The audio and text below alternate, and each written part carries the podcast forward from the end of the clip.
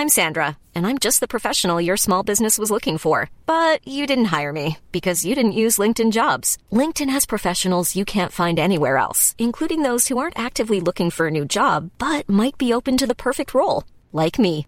In a given month, over 70% of LinkedIn users don't visit other leading job sites. So if you're not looking on LinkedIn, you'll miss out on great candidates like Sandra. Start hiring professionals like a professional. Post your free job on linkedin.com/people today. Hey, I'm Ryan Reynolds. At Mint Mobile, we like to do the opposite of what Big Wireless does. They charge you a lot, we charge you a little. So naturally, when they announced they'd be raising their prices due to inflation, we decided to deflate our prices due to not hating you. That's right. We're cutting the price of Mint Unlimited from $30 a month to just $15 a month. Give it a try at mintmobile.com slash switch. $45 upfront for three months plus taxes and fees. Promo rate for new customers for limited time. Unlimited more than 40 gigabytes per month. Slows. Full terms at mintmobile.com. Herzlich willkommen bei Pool Artists.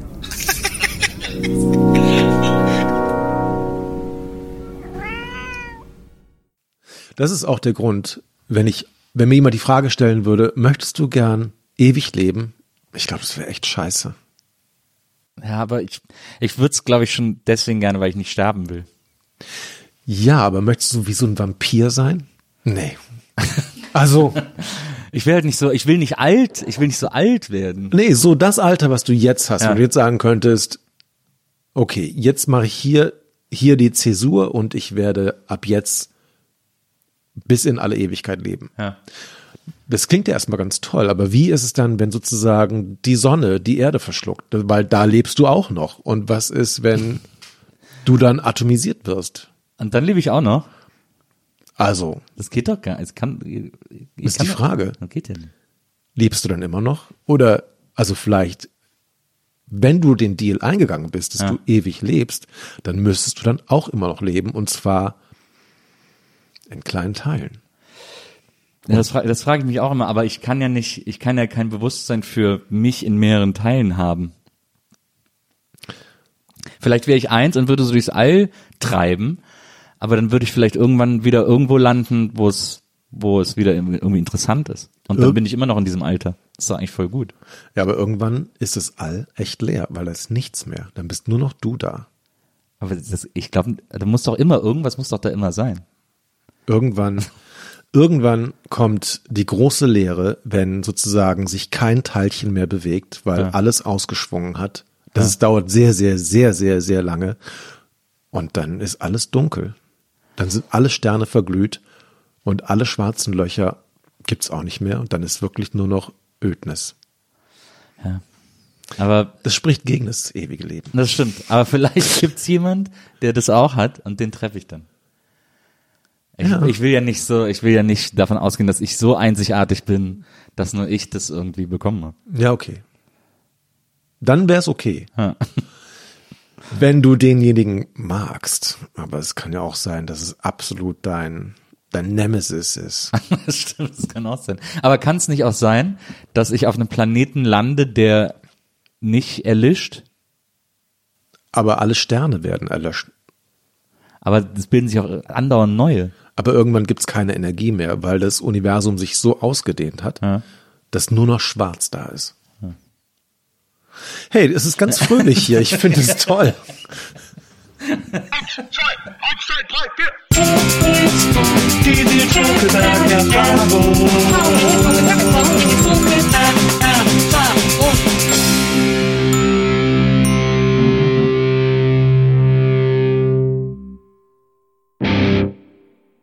Hallo liebe Zuhörerinnen, hallo liebe Zuhörer, herzlich willkommen zu einer neuen Folge NBE, die Nils Bokelberg Erfahrung. Und ich habe heute einen Gast hier, auf den ich mich so unfassbar gefreut habe. Er ist bekannt als der Brillenträger des Jahres 2017. Herzlich willkommen, Ralf Kaspers. Vielen Dank. Ja, das ist echt Wie bist super. du zur Brille gekommen, Ralf?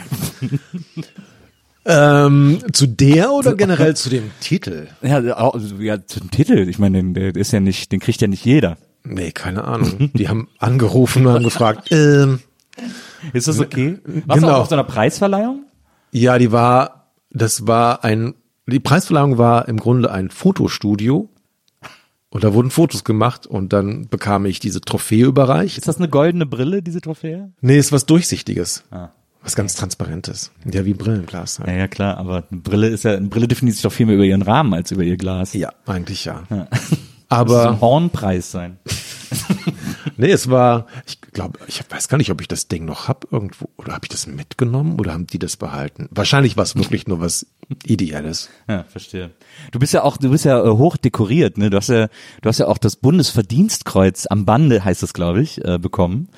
Was äh, und da stelle ich mir vor, dass du das dann zu Hause so, wenn dann mal wieder äh, Autorität gefragt ist, dann legst du das an und dann muss die Familie spuren, weil du äh, sagst dann, ja, wer hat denn hier das Bundesverdienstkreuz im Haus? Tatsächlich genauso ist es. Ja. Wenn ähm, wenn Freundinnen oder Freunde kommen und ich weiß, wann die kommen, dann öffne ich immer die Tür und zwar mit dem Kreuz am Bademantel. und äh, sag dann so Sachen wie bei What About Mary? Nein, der ist schon weg mit der anderen. Ist das, hat, ist das zum Anstecken? Hat das eine Anstecknadel oder ist das? Das ist zweiteilig. Du hast einmal ähm, so eine Nadel, die keine Nadel ist. Es ist eine Sicherheitsnadel. Ja. Also die kannst du so ins Knopfloch reinfallen lassen. Das ist wie so ein wie so ein kleiner Button eigentlich rechteckig. Ja. Und dann gibt es für die für die richtigen Anlässe wahrscheinlich, also das ist so für jeden Tag und für die richtigen Anlässe gibt es so ein ähm, ja wie so eine Sicherheitsnadel und das kann man dann so richtig reinstecken. Wo, wo in den Filmen, die dann immer so zusammenzucken, Ja, wenn genau. die das, wenn die das angebracht kriegen. War das so ein Punkt, wo man dann irgendwie auch so Eltern mit dem überzeugen kann, was man macht? Also du hast irgendwann mal gesagt, äh, du darfst den ganzen Unsinn machen, den deine Mutter dir verboten hätte oder so. Was habe ich gesagt? Naja, das hast du gesagt, dass das so dein Job wäre. Ähm, war das dann sowas, wo du sagen konntest, Mutter, ich habe das Bundesverdienstkreuz bekommen? N nee, ich weiß gar nicht. Ich habe ihr das gesagt und sie hat sich total gefreut. Die ganze Familie hat sich total gefreut. Die waren richtig stolz. Das war echt süß. Ja. Ist ja auch, ist ja auch was super Besonderes. Also ich finde es auch voll aufregend, überhaupt hier mit einem Bundesverdienstkreuz-Träger sprechen zu können. Ja, aber ich muss ehrlich sagen, als ich die ganzen Leute da gesehen habe, die wirklich mit Schweiß und Tränen ihre Sachen machen und dafür ihr Verdienstkreuz kriegen, da habe ich total Respekt vor. Das, was ich mache, ist ja was ganz anderes. Also, wie soll ich sagen? Ich setze mich halt viel dafür ein, dass unbekannte Vereine vielleicht bekannter werden, weil ich da so eine Art äh, Fürsprecher für die bin. Und ähm, weil ich mich, weil ich mich einsetze bei, keine Ahnung, irgendwelchen Veranstaltungen und sage, hier und das gibt's auch noch und so. Aber es ist ja wirklich keine, keine Schweißarbeit in dem Sinne, was die tatsächlich machen. Ich, ich gebe nur das, was ich habe und versuche andere ähm, sozusagen, ja, vielleicht ein bisschen ideell zu unterstützen. Und das war, das fand ich, damit konnte ich das für mich dann rechtfertigen, dass ich das bekomme, weil das sozusagen dafür dann vielleicht Anerkennung ist, dass ich nicht einfach nur weiter vor mich selbst hinwurschtel und so den ganzen alles so einstreiche und nichts vielleicht zurückgebe. Ich versuche dann einfach nur das kleine bisschen, was ich kann, zurückzugeben. Und wenn das Bundesverdienstkreuz dazu beiträgt, eben auch die anderen Leute auch bekannter zu machen oder vielleicht auch andere zu animieren, sich zu engagieren, dann ist es, dann fand ich das gut. ist aber doch ein bisschen Koketterie, weil also du tust ja was, du machst ja auch was wichtig, du machst ja auch viele wichtige Dinge. Also ich meine, ab angefangen bei den ganzen Fernsehsachen, in denen du irgendwie wirklich einer der wenigen im deutschen Fernsehen bist, der Kinder überhaupt ernst nimmt und so auf Augenhöhe mit denen kommuniziert und irgendwie sagt irgendwie äh, und auch mal irgendwie sagt, äh, Scheiße sagt man nicht, ist Quatsch oder so bis hin dazu, dass du sehr ausgewählt, sehr viele Initiativen unterstützt, die auch total unterschiedlich sind, äh, von Kinderhospizvereinen äh, bis äh, irgendwelche anderen Dinge, ist das ja etwas, was du durch deine Arbeit, die du machst, also die Bekanntheit hast du dir erarbeitet und die setzt du dann dafür ein, um diese Vereine zu unterstützen. Und das ist ja auch genauso okay wie andere, die sich irgendwie mega einen. Ja, es ist okay, aber jetzt gerade, dass ich Wissensvermittlung oder dass ich ja doch Wissensvermittlung mache, betreibe, Ja. das ist ja mein Job eigentlich. Aber, aber es kann ja auch, also ich glaube, Klaus Mein hat auch das Bundesverdienstkreuz für seinen Job als Sänger der Scorpions, weil er die, die Mauer niedergesungen hat. Oh, echt? Cool. Ich dachte, das war David Hasselhoff. Nee, das ist ja der große Streit. Ich habe ich vor, Ah, Winds of Change, Ja. genau. Stimmt. Es gibt so ein, es gibt so einen Podcast, äh, äh, der heißt auch Wind of Change und der erzählt die Geschichte, es sind so zehn Teile, extrem hörenswert, äh, von einem Journalisten, der erzählt bekommen hat, von einem Freund, der das auf einer Party von einem Bekannten erzählt bekommen hat, äh, dass Wind of Change eine Komposition damals der CIA gewesen wäre, um, äh, um Russland zu demoralisieren, das russische Volk zu demoralisieren, was diese russische Propaganda betrifft und in die, in die westliche Freiheitsliebe zu holen. Und davon cool. handelt dieser ganze Podcast, weil er diesem Gerücht dann auf die Spur geht. Und ganz am Ende spricht er sogar mit Klaus Meine persönlich. das Und was ist, sagt äh, der? Ich will das jetzt hier nicht spoilern. Ah, okay. Das muss man unbedingt hören. Aber Ja, es ist ein an. Sehr, sehr toller, sehr Finde ich super, Podcast. sowas. Na, ja, finde ich auch. So solche Geschichten sind irgendwie total Ja. gut. Ich hatte auch schon äh, Purple Schulz hier sitzen Mhm. äh, und der hat mir dann, nachdem ich ihm das erzählt habe, hat er gesagt, ja, aber ich war im August 89 noch äh, auf Tour in der DDR mit meinem Lied Sehnsucht und dem großen Refrain, ich will raus. Äh, vielleicht sollte man da mal genauer nachforschen. Das ist so toll, oder? Wie man rückblickend alle Punkte zusammenbringen kann und auf einmal ergibt alles einen Sinn. Ergibt alles einen Sinn. Und das passt natürlich so gut, weil du nämlich sagst, es ist alles sinnlos. Ja, das stimmt. Ja, Das ist so ein bisschen deine Catchphrase geworden, ne? das war eine totale Offenbarung und irgendwie, ja, Catchphrase weiß ich nicht, aber es ist so, es klingt immer voll existenzialistisch Ja. oder vielleicht sogar, als, als hätte ich zu viel Nietzsche gelesen. Aber eigentlich ist es. Ja, aber als hättest du so mit 16 zu viel Nietzsche Ja, genau. Wo ist mein Rollkragenpulli? Das ist, ich finde das auch deswegen interessant, weil ähm, das passt, das passt ja quasi wieder äh, mit einem meiner großen Lieblingsinterviews, das ich mit dir gelesen habe, äh, zusammen. Äh, du hast nämlich dem äh, Metal Hammer ein großes, äh, ein Interview gegeben und äh, da hast du ein bisschen erzählt über deine Oberstufenzeit und so, wo du äh, äh, ein großer Hardcore-Fan warst, also Absolut. äh, Minor Threat, äh, Fugazi, die großen, die großen Heldenbands. Ähm, da fällt mir übrigens ein, die Nils Bokelberg-Erfahrung ist natürlich darauf ausgelegt, dass die Gäste sich so wohlfühlen wie möglich. Wir fragen dann vorher, was sie für Snacks wollen und so. Du wolltest Kaffee und Chips. Ah, Eine okay. seltsame Mischung. Ich denke, wir sollten das Fenster auch auflassen, eventuell. Das so, weiß ich nicht genau. Ja, was ich manchmal schreibe, unglaublich. Ja, man vergisst es sofort, wenn man sowas schreibt. Ja. Ne? ja. Wir haben auch noch anderes. Also wenn du irgendwann andere Sachen, wenn du Wein, Bier, Okay. Schnaps, äh, keine Ahnung, äh, äh, Schokolade willst, äh, ist noch ist noch alles andere da. Ähm, und dann äh, wollen wir natürlich auch, dass man man fühlt sich am wohlsten, wenn man immer so äh, äh, auf Menschen blicken kann, zu denen man aufblickt. Und äh, bei dir war ein großes Idol, unter anderem Randy Rhodes, äh, der G- Gitarrist von und äh, äh, Ozzy Osbourne und äh, Quiet Riot hat er glaube ich auch äh, gespielt ähm, sehr früh gestorben bei einem super bizarren äh, Flugzeugabsturz. Also es gibt, es gibt ja so eine Zeit im, im Rock'n'Roll, wo alle mit Flugzeugen abgestürzt sind. Vor allem die ganzen Satanisten. Es Ja. war schon irgendwie. Ich liebe auch John Sinclair und sowas, die ganzen, Oh ja. die ganzen Hörspiele. Na, das stimmt. Und irgendwie, da schwingt was ganz Tolles mit. Ich weiß noch einmal, oder so Filme wie Rosemary's Baby finde ich auch richtig gruselig. Ja, oder wenn die Gondeln Trauer tragen. Ja. Den kann ich nicht, den kann ich, den halte ich nicht aus, diesen Film. Bei Shining zum Beispiel, den kann ich nicht mehr ernst nehmen, weil das so blöd aussieht am Ende, wenn der erfroren ist. Ja, so das schielt. stimmt, das stimmt. sieht, so, der sieht aus wie eine Komödie. Ist aber super gemacht. Hast du dieses eine Video gesehen? Ich weiß gar nicht, wer das gemacht hat. Es war eine, eine Designerin, glaube ich, ähm, während der Lockdown-Zeit in New York, die den Anfang von 2001 nachgestellt hat in ihrem Wohnzimmer. Und es war so, so toll. Also wegen Kubrick und Shining. Ähm, das fällt mir gerade ein. Das war richtig großartig. Aber ja, das war, das war ein ganz toller, trotzdem ganz toller Film. Und was ich sagen wollte, diese ganzen Satanisten mit Platten rückwärts, rückwärts spielen Ja. und so und irgendwo geheime Botschaften finden, das fand ich immer schon total faszinierend. Und da fing das wahrscheinlich an. Ich habe es noch gar nicht so richtig realisiert, aber dass wir im Grunde allem versuchen, einen Sinn zu geben. Ja. Aber es hat alles keinen Sinn. Das fand ich immer so, als ich das gemerkt habe, war das voll die Offenbarung. Ich habe auch mehrere Bücher gelesen über äh, satanische Botschaften auf Schallplatten, auf Rockplatten, wenn man die Hast rückwärts du es auch rückwärts spielen lassen immer? Nee, nee, ich habe ich hab nur so die Bücher gelesen, weil die ja immer aus so christlichen Verlagen stammen. Äh, Rock im Rückwärtsgang heißen die und so.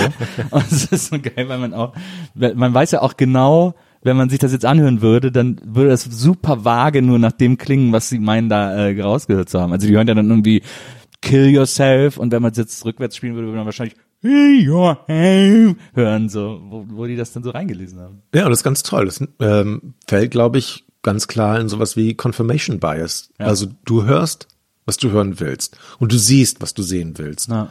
Und deshalb haben die auch anfangs, als die ersten Sonden am Mars vorbeigeflogen sind, plötzlich Gesichter da gesehen, weil wir einfach drauf gepolt sind, überall Gesichter zu erkennen. Selbst in Planetenoberflächen. Ja, wir sind einfach super Mustererkenner. Das ist Fluch und Segen.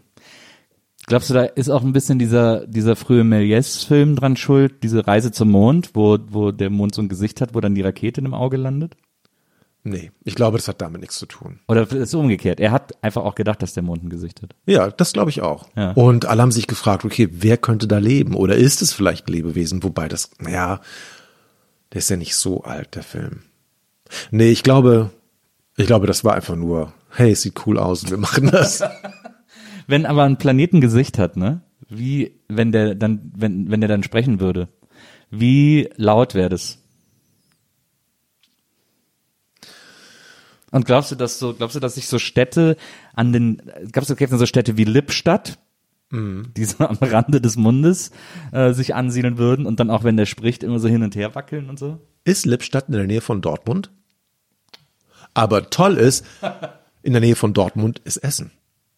Passt alles. Jetzt, jetzt ergibt's doch wieder Sinn. Ja, Jetzt ergibt's doch wieder Sinn. tatsächlich haben, ähm, macht das Universum Geräusche. Ja. Und wenn du, wenn du, also ab, angefangen vom, von diesem Hintergrundrauschen, was, was ja zwei Wissenschaftler in den 60er Jahren entdeckt haben, was sich so ein bisschen anhört, als würdest du so zwischen zwei Sendern auf so einer Mittelwelle-Frequenz irgendwie rumhängen. Ähm, das gibt es und auch die Planeten machen Geräusche. Das heißt, man kann diese, die, wahrscheinlich sind es hauptsächlich elektromagnetische Schwingungen, die du eben mit einem Sender, mit einem Empfänger empfangen kannst und dann hörbar machen kannst. Und das ist total interessant. Und da versuchen halt die Forschenden rauszufinden, okay, was von diesen Geräuschen, die wir empfangen, sind natürlich entstanden und welche sind künstlich entstanden. Und wenn du rausfinden kannst, welche künstlich entstanden sind, dann wäre das ein Hinweis auf eine technische Zivilisation, die tatsächlich vielleicht sogar diese Signale absichtlich rausgefunkt hat. wenn man das von der anderen Seite aus betrachtet, äh, vor vielen Jahren ähm, wurde eine Raumsonde losgeschickt, äh, der eine Schallplatte beigelegt wurde und ein Plattenspieler, der automatisch abspielt. Und da waren so Bilder eingraviert. Ich glaube, diese der äh, der der Mann von äh, Da Vinci, diese diese diese diese Figur von Da Vinci und dann Mann und Frau äh, Zeichnungen und so, also wo quasi sozusagen versucht wurde, so einfach wie möglich zu erklären, äh, wie Menschen aussehen und so. Und die Platte gibt's auch, glaube ich, seit zwei, drei Jahren so auf Vinyl zu kaufen, äh, damit man die so für zu Hause hat. Da sind so zwei, drei klassische Stücke drauf und dann, äh, ich glaube, Rock Around the Clock äh, von Bill Haley. Ist das wirklich das Lied, mit dem wir uns im Weltall als erstes vorstellen wollen? Ich stelle mir immer vor, die Szene bei Back to the Future, wenn Marty McFly seinem Vater den Walkman aufsetzt und Eddie Van Halen spielt und er absolut den Schock hat und vielleicht geht's Außerirdischen genauso. Die hören das und denken, oh Gott, wir bleiben zu Hause. Die wollen wir nie kennenlernen, Wenn die Eddie Van Halen oder wenn sie Bill Haley hören? wenn sie Bill Haley Ja, hören. ich glaube auch. Wir wahrscheinlich sagen die Außerirdischen, äh, was, was sollen wir denn mit, äh, wie alt, für, wie alt schätzt ihr uns denn ein? Ja, also ich glaube nicht, dass wir jemals Kontakt haben werden. Glaubst du nicht? Nee. Oder die sind schon hier. Glaubst du nicht, dass wir uns Kontakt haben oder dass, oder dass wir beides nicht mehr miterleben? Also das wäre schon. Wenn, wenn wir beide in Ja. unserer Lebenszeit miterleben, dass es außerirdischen Kontakt gibt, Ja. dann glaube ich, leben wir in einer Simulation oder in einem Spiel. Wirklich? Es gibt so viele Sachen, die, die passiert sind in unserem Leben. Ja. Das ist einfach unglaublich. Total. Aber dann wäre das doch einfach nur eine andere unglaubliche Sache, die passiert. Ja, aber es klingt fast wie gescriptet. Aber also, aber dann, die, dann wäre ja die Konsequenz daraus, dass es jetzt einfach aufhören muss, dass unglaubliche Dinge passieren. Würde Weil wir zumindest schon würde, genug unglaubliche Dinge miterlebt würde haben. zumindest, also mein innerer Redakteur würde sagen, so jetzt langsam reicht's, aber das kauft dir doch keiner ab. Also Da hat jemand einen Werbevertrag und macht dann irgendwie eine komische 30 Sekunden Nachricht auf Instagram und dann macht's Piff und Puff und alles ist vorbei. Nein, das, das passiert im echten Leben nicht. Aber wäre es nicht, wenn jetzt, wenn jetzt noch Aliens, einen Kontakt zu Aliens, wenn wir das noch miterleben würden oder so, das wäre doch tatsächlich alles ganz wunderbar sinnlos in seiner Summe. Ja. Also das Problem ist ja, ich glaube, wenn wir das miterleben würden, wäre das für uns nicht so toll. Also überleg dir mal, was passiert ist mit den ganzen indigenen Völkern in Südamerika, als die Spanier da ankamen. Du hast eine, eine Zivilisation, die technisch auf einem ganz anderen Level war. Ja. Und das würde mit uns auch passieren, wenn wir Besuch bekommen würden von einer außerirdischen Also meinst Zivilisation. wir wären dann das Indigene? wir wären die, Ja. die denken, wow, guck mal, die haben Glasperlen, wie super. Wie bei Mars Attacks. Sie kommen in Frieden. genau. genau so. Voll alle ja. Na, aber es, also es liegt auf jeden Fall sehr nahe, dass die so reagieren würden auf uns. Oder die sind so weit draußen, also jetzt auch von, von ihrer Haltung, Ja. dass wir vielleicht doch auf einmal alle in Frieden leben. Wer weiß. Ja, vielleicht, ich glaube ja immer, dass, oder, also, hm, ich versuche mir immer vorzustellen, wenn zum Beispiel so eine Mission so Mondgestein mitbringt oder so, ne? Dann wird das ja quasi mit den Mineralien und Dingen, die wir auf der Erde haben, verglichen. Und so wissenschaftlich untersucht und so und daran gemessen und, und, und erforscht und so. Aber es kann ja auch sein, dass das alles Dinge sind, die hier noch gar nicht existieren auf der Erde. An, auch an chemischen Verbindungen und so. Kann gut sein, dass, es, dass es Elemente gibt, die wir noch nicht entdeckt haben. Genau. Die es hier vielleicht gar nicht gibt, weil in der Gegend, wo wir in der Milchstraße leben, Geht das halt nicht. genau. Ja. Und deswegen kann es ja auch sein, dass Außerirdische ein anderes Verständnis von Leben oder Lebensform oder Kommunikation und das allem haben als wir. Ja. Ja, wir sind total, ähm, wie nennt man das, wenn man sich selbst als Mittelpunkt nimmt? Egozentrisch. Ja, aber humanozentrisch.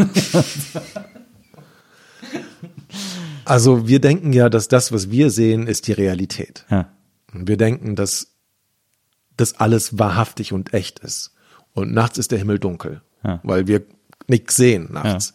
Aber dass wir mit unseren Augen nur einen winzig kleinen Bereich vom elektromagnetischen Spektrum wahrnehmen können, das raffen wir ja nicht. Also wenn wir, wenn wir viel mehr Frequenzen sehen könnten, dann wäre der Himmel wahrscheinlich hell erleuchtet, auch nachts. Na.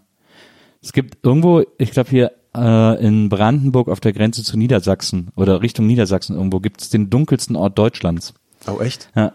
Das hat mir zuletzt eine Fotografin erzählt, die ist dann da nachts hingefahren, die gesagt, sie hat es echt unheimlich gefunden, weil sie haben sich dann auf dem Feld gestellt und wollten so ein bisschen den Himmel fotografieren, weil man dann die Milchstraße natürlich super sieht. Und da gibt's halt, da wohnen so wenig Menschen und so wenig Häuser, dass es da halt so am wenigsten Luft, äh, Lichtverschmutzung gibt. Cool. Das so. Das ist ein bisschen wie in der Eifel. Da gibt's auch eine Sternenregion oder einen Ja. Sternenpark. Stimmt. In der Eifel gibt's auch so Ecken. Ja. Die so, und da soll, aber die schmücken sich damit, das dunkelste Dorf Deutschlands zu sein. Und ich weiß nicht, also ich habe das Gefühl, jetzt so rein aus Stadtmarketinggründen klingt das irgendwie nicht so cool.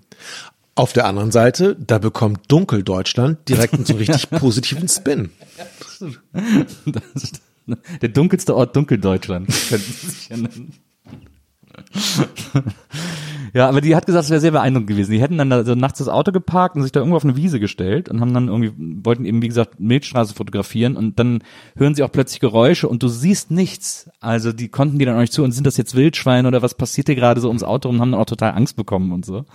Ähm, weil Das ist schon das- gruselig. Na, ich glaube, so totale Dunkelheit ist mega gruselig. Ja. Glaube ich auch. Warst du schon mal in so einem, in so einem Dunkelrestaurant? Nee.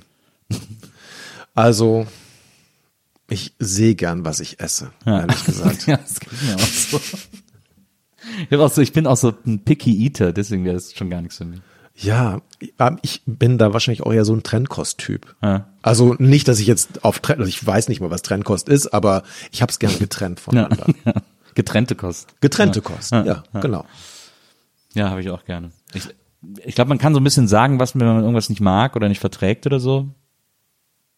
Also ich, ich habe das einmal erlebt, aber auch schon äh, 20 Jahre her oder so, auf der Popcom damals noch in Köln.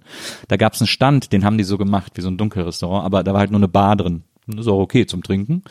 Und äh, da wurde man dann auch, gab es auch Leute drin, die einem geholfen haben. Äh, meistens waren das Sehbehinderte, weil die halt sich super orientieren können im Ja. Gegensatz zu allen anderen. Und die haben einen dann so durchgeleitet und wenn man Angst bekommen hat, sind die zu einem gekommen und haben einen dann immer an die Bar gebracht. Ähm, und, und dann hat man da getrunken. Popcorn war ja immer so ein Trinkevent. Und dann hat man da halt getrunken und äh, Leute kennengelernt, die man wahrscheinlich sonst nie kennengelernt hätte oder nie angesprochen hätte oder so. Weil man sich halt nicht gesehen hat. Eigentlich ist es eine gute Idee. Na. Ich war mal auf einer ähm, so einem Seminar oder so eine Veranstaltung zum, zum, zum Thema Tinnitus. Ja. Und es war total interessant, weil mir das vorher gar nicht klar war, dass das Gehör so ein sozialer Sinn ist. Wenn du nichts mehr hörst, ist es viel auffälliger, sag ich mal, als wenn du nichts siehst. Also das merkt man ja auch Leute, die, ähm, die blind sind. Du würdest das eigentlich, würdest es niemals feststellen, wenn du, wenn es nicht irgendwie, wenn die es nicht sagen würden, weil die sich teilweise doch sehr sicher auch in ihrer Umgebung bewegen können. Das war mal, wir haben mal auf einer, in einer Blindenschule gedreht und da ging es um Brailleschrift, wie die, wie die ähm, funktioniert. Und das war, du hast überhaupt nicht gemerkt, dass da irgendwas nicht stimmt. Es war alles ganz, ja, wie gewohnt.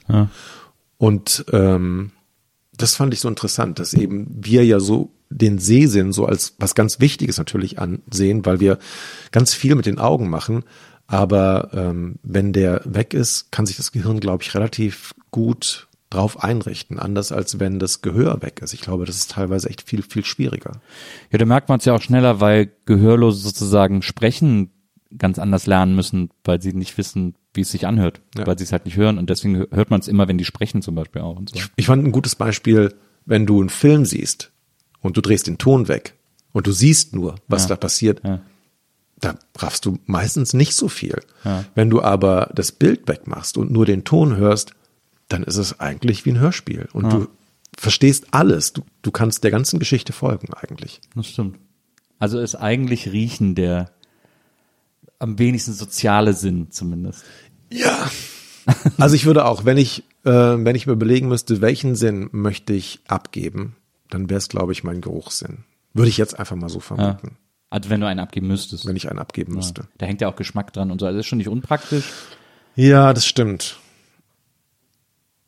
Aber ich, es ist so doof, über sowas nachzudenken.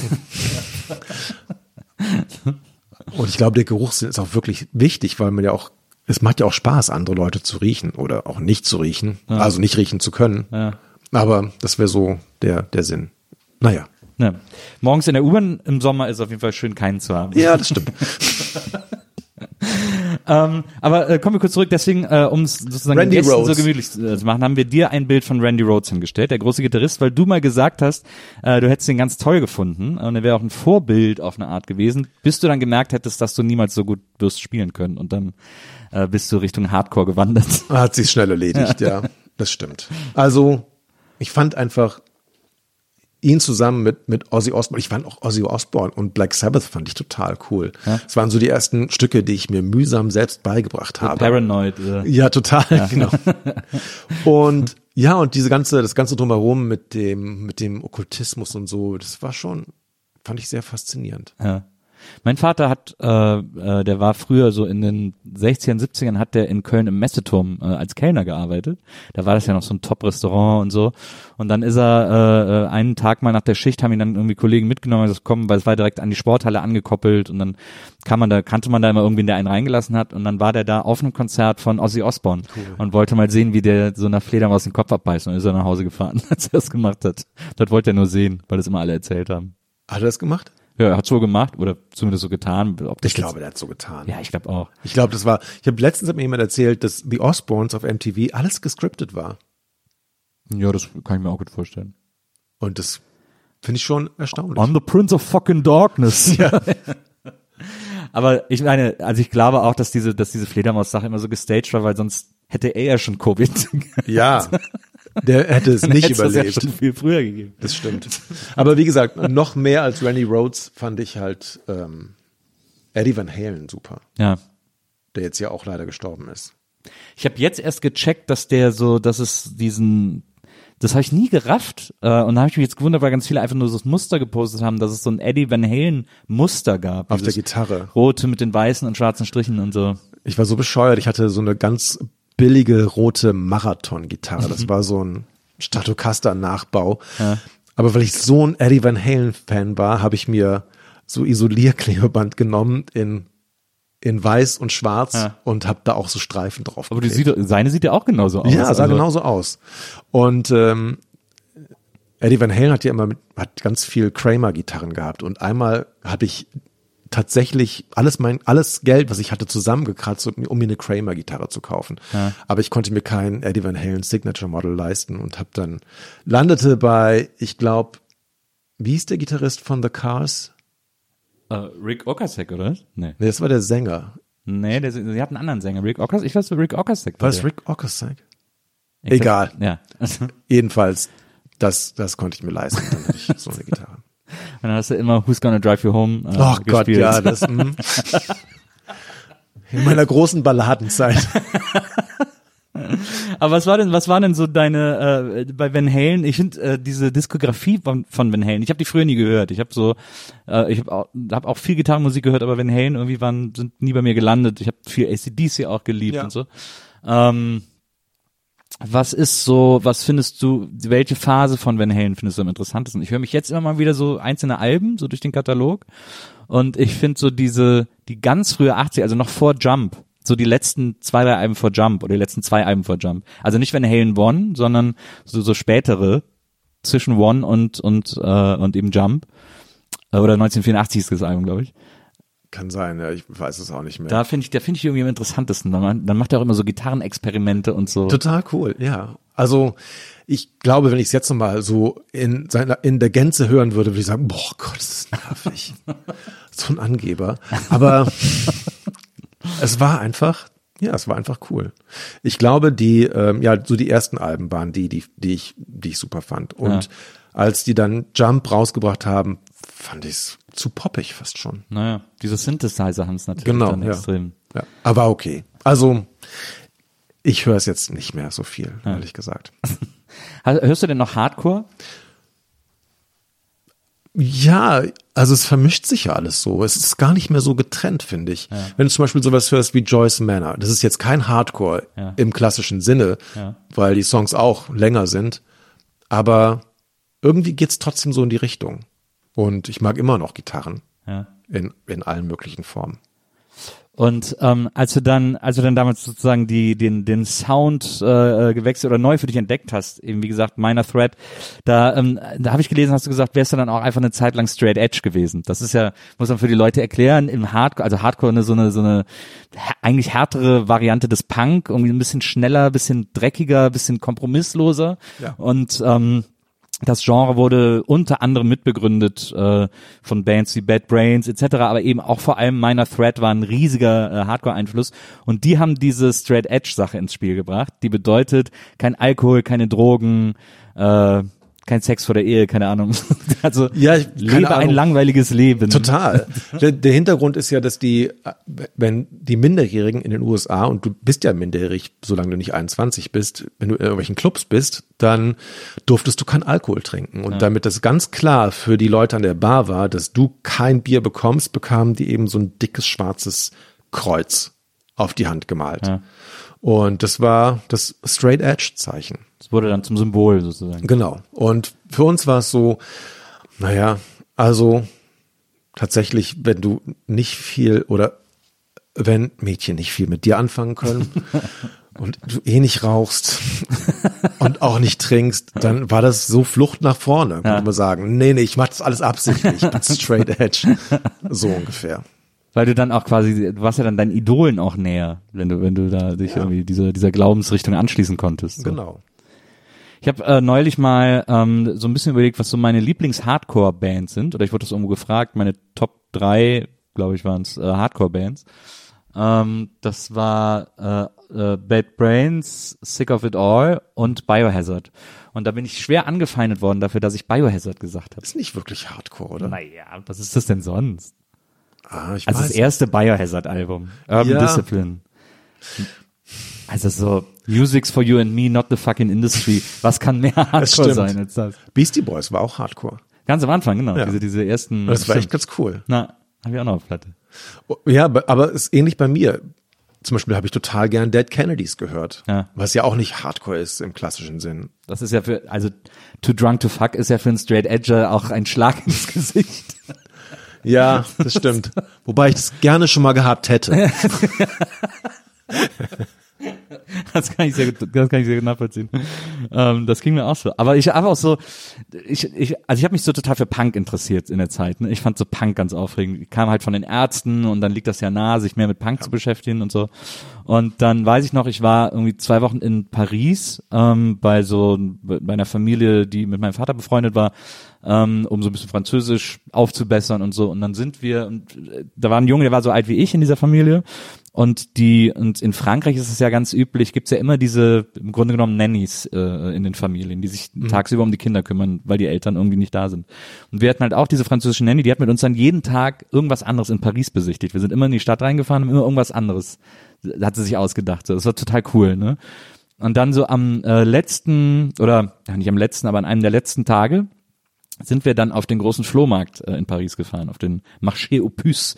Ähm, der ist so riesig und da gab's natürlich auch Stände mit Platten und so. Und da habe ich mir dann endlich äh, Nevermind the Bollocks, hier comes the Sex Pistols, das große, das eine Sex Pistols ja. Album gekauft. Und ähm, weil mir klar war, als Punk muss man das haben und so, ne? Das ist so äh, wichtige Punkplatte. Und dann war ich aber noch so drei, vier Tage da im Urlaub und die hatten keine Anlage, wo ich die hätte hören können. Der ist auch, der Vater von dem ist auch irgendwie jetzt Pfarrer oder so, ne? Also so, das wäre Wäre super gewesen. ja, genau. Und dann habe ich mir, äh, bis ich nach Hause gefahren bin, diese fünf Tage lang die, aber diese Platte gestarrt und mir die, die Songtitel durchgelesen und mir einfach die ganze Zeit vorgestellt, wie diese Platte klingt. Und dann kam ich nach Hause und habe sie aufgelegt und es war ein bisschen enttäuschend, muss ich sagen. Ich habe sie mir wirklich anders vorgestellt. Ja, das ist oft so, ne? Ja. Ich, mittlerweile mag ich sie, aber so im ersten Moment war das gar nicht der Punk, den ich so gehört habe. Das war schon sehr weichgespült eigentlich. Es war fast schon wie The Monkeys. Also nee, von jetzt, es war so ein, also Sex Pistols, gut, die hatten viel mit Drogen und so zu tun, aber Ja. eigentlich war das schon echt viel Show. Ja, das war sehr viel Show, das stimmt. Anders als bei Joy Division beispielsweise. Ja. Das war irgendwie ganz anders. Aber es war fast so Wave eigentlich. Ja, ja, stimmt. Wobei die ja auch, glaube ich, daher kamen. Ja, ja, ja glaube ich auch. Ja, das meine ich, es vermischt sich. Du hast so verschiedene, ähm, du hast die, wahrscheinlich die gleichen Wurzeln und es verästelt sich immer mehr und das ist das Tolle, finde ich. Ja. Das finde ich auch, gerade bei Musik, wie, wie, also deswegen, wie weit man da äh, abschweifen kann. Ich würde sagen, Musik ist noch unendlicher als das Universum. Ja. Ja. Ähm, weil, äh, weil ich, also ich sammle Platten und vor allem deswegen, weil ich weiß, dass ich nie fertig sein werde und dass es immer irgendwo eine Platte geben wird, von der ich nichts weiß, die mir aber gefallen wird. Schlimm, ne? Nee, aber das ist doch toll. Das, dieses Wissen ist doch total toll.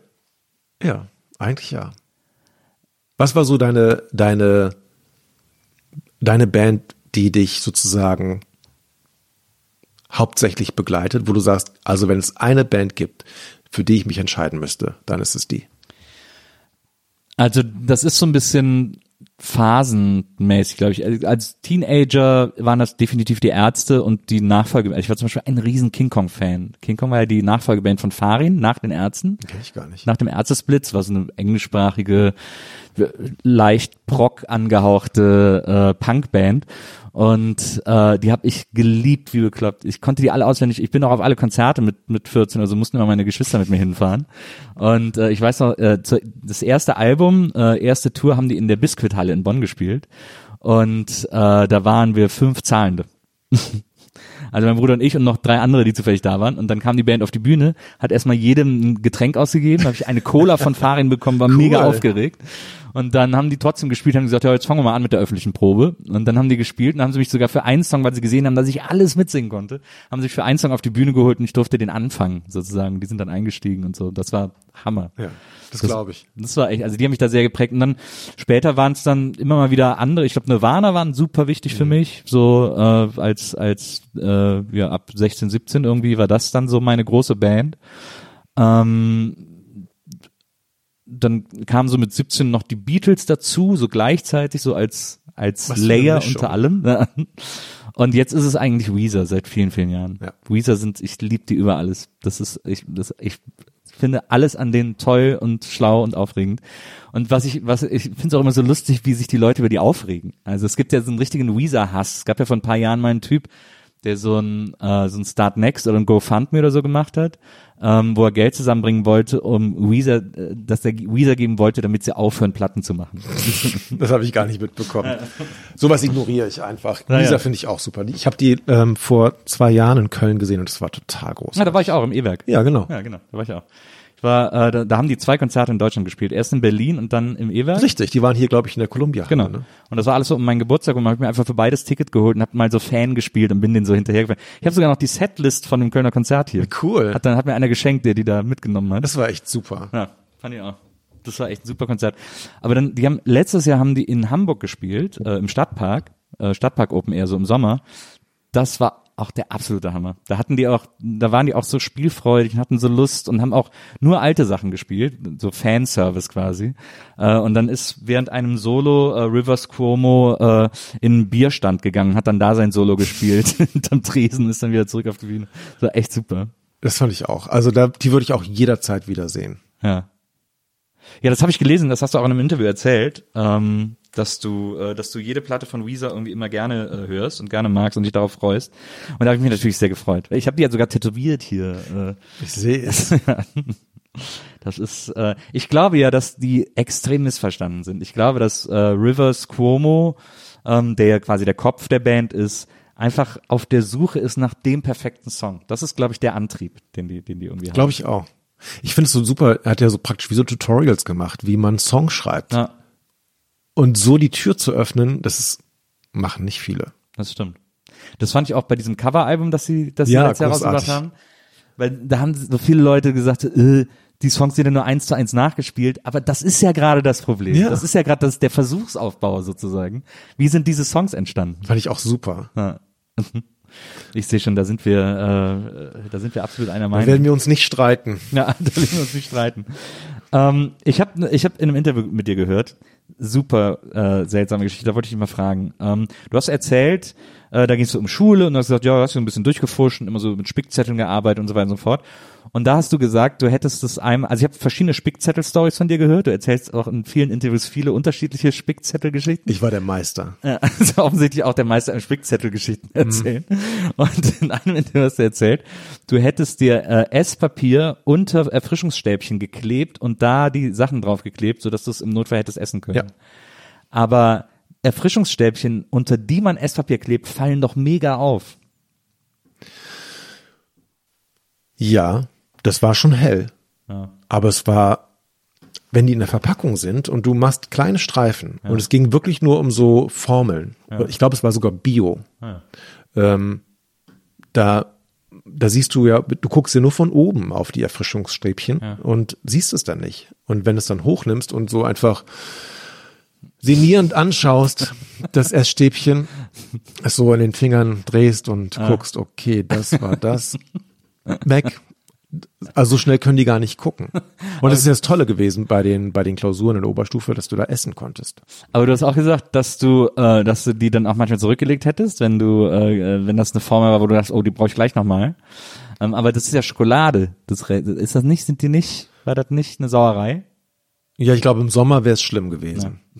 Aber da war die Temperatur so, dass es, dass es ging. Okay. Und ihr, wahrscheinlich habt ihr alle eine dicken Jacke, weil es keine Heizung gab. War alles okay. Also die waren, zur Not hätte ich Papier auch gegessen. Na, ja eben. Also, Aber es ist halt, es ist, also ich dachte nur, dass es so super auffallen muss, wenn man die so rausnimmt und der Lehrer vorne sitzt. Also man muss es ja wirklich dann üben, die so rauszunehmen, dass er quasi die Unterseite nicht sieht. du musst es, ja, ich habe ja relativ große Hände und ähm, dann, dann kann man das einfach so, das geht. Äh, überraschend gut. Ja. Und ist ja auch relativ klein. Und hattest du auch so, hattest du so Patches auf der Jacke? Hast du so einen Bundeswehrparker mit Patches? Nee, leider äh, hatte ich das nicht. Jetzt sage ich leider. Ich habe jetzt aber einen Parker. Es ist kein Bundeswehrparker, aber unglaublich. Es gab ähm, schon seit ich weiß wie viele Jahrzehnten gibt es in Köln ja Humana, so ein Secondhand-Laden. Ja. Und die hatten mal eine ganze Reihe an Parkers. Und so Ende der 90er habe ich mir da einen Parker gekauft für 25 Mark. Das Ding hält immer noch. Das ist, der ist nicht kaputt zu kriegen. Unglaublich, ja. Ähm, okay, dann habe ich das auf jeden Fall. Äh, Hast du einen. Parker? Nee, Ich wollte immer einen haben und ich will, aber jetzt zum Beispiel seit Jahren sage ich, ich will mir mal einen Ostfriesennerz holen. Da schwitzt man. Die sind ja. nicht so toll. Ja, aber so gegen, wenn es so richtig fies regnet irgendwie. Ja, Man ist aber auch immer so, bei solchen Sachen denke ich mir so, oh, ich will das irgendwie mal haben und dann vergesse ich es oder wenn ich wenn ich einmal davor stehe, bin ich, werde ich plötzlich super knausrig und denk so, naja, ich muss jetzt keine äh, 80 Euro für ein Ostfriesennerz ausgeben oder so. Ist dann so. ist kann so ich total verstehen. Ja. Ja. Ich habe mir, wir waren gerade, wir waren zuletzt im Urlaub in Italien und ich habe mir jetzt eine Jacke geholt, eine Regenjacke, eine dünne, fast eine Übergangsjacke. Ich bin ganz schlecht in diesen Übergangszeiten, ich bin dann entweder zu warm oder zu dünn angezogen. Aber ich habe mir so eine Übergangsjacke geholt äh, und das ist die offizielle äh, Regenjacke der Gondoliere in Venedig. Cool. Ich wusste gar nicht, dass sie sowas haben. Da habe ich auch, hab mich auch sehr gewundert. Aber es gibt so Läden, die quasi die offizielle Kleidung des offiziellen Gondoliereverband verkaufen, wie so ein Fußballverein eigentlich. Und da habe ich jetzt so eine offizielle Gondoliere Übergangsregenjacke. Patches? Ja, die hat Patches auf den Schultern links und rechts mit dem mit dem Gondoliere-Logo und mit dem Designer und dann hat die so rot-weiß gestreifte Kapuze und so. Das heißt, du warst in Venedig. Ja, Ich war einmal erst da und ich fand's wie, wie Disneyland. Wenn du da mit dieser Fähre, mit dem Fährboot Ja. praktisch da in die Lagune reinfährst, total unwirklich, weil man es nur aus Filmen kennt Das eigentlich. Und plötzlich ist man da in echt. Und du hast das Gefühl, irgendwo kommt auch noch Musik her, wie so Freizeitparks. Ja. Ich, also es war ganz okay, es war nicht so voll, logischerweise wegen der Zeit jetzt irgendwie, also quasi nur europäische Touristen. Ähm, es, es dürfen jetzt auch keine Kreuzfahrtschiffe mehr in die Lagune fahren und so, deswegen war auch alles sehr weit und offen und so. Und, ähm, und als ich dann da durchgelaufen bin, fand ich irgendwie, also ich war mit meinen Eltern mal da, als ich 13 oder 14 war oder so und dann jetzt das erste Mal wieder und ich fand, also ich, ich finde, es ist eigentlich auch eine relativ normale italienische Stadt. Ja. Also sobald man da so ein bisschen auf, aus den drei großen oder meistbelaufenen Straßen rausgeht, äh, unterscheidet sie sich nicht viel von Florenz oder irgendwie sowas. Ich glaube, als kleines Kind siehst du da nur Ärsche. ja, das glaube ich. Wenn auch. es so voll ist, also Ja. als ich mal da war, war es so voll, das war, das war total ätzend. Also, und wenn du dann nicht eine gewisse Körpergröße hast, ist es wie auf einem Konzert, du siehst gar nichts. Nein, das stimmt. Ja, ich, ich war irgendwie schon so viel in Italien, außer mit meinen Eltern früher und so. Und äh, die Mutter meiner Tochter ist auch halb Italienerin, da war ich dann viel in Umbrien mit denen immer und so. Also ich habe eine, immer so eine enge Verbindung zu Italien gehabt irgendwie und auch viel da schon gesehen, so auch zum Teil unfreiwillig.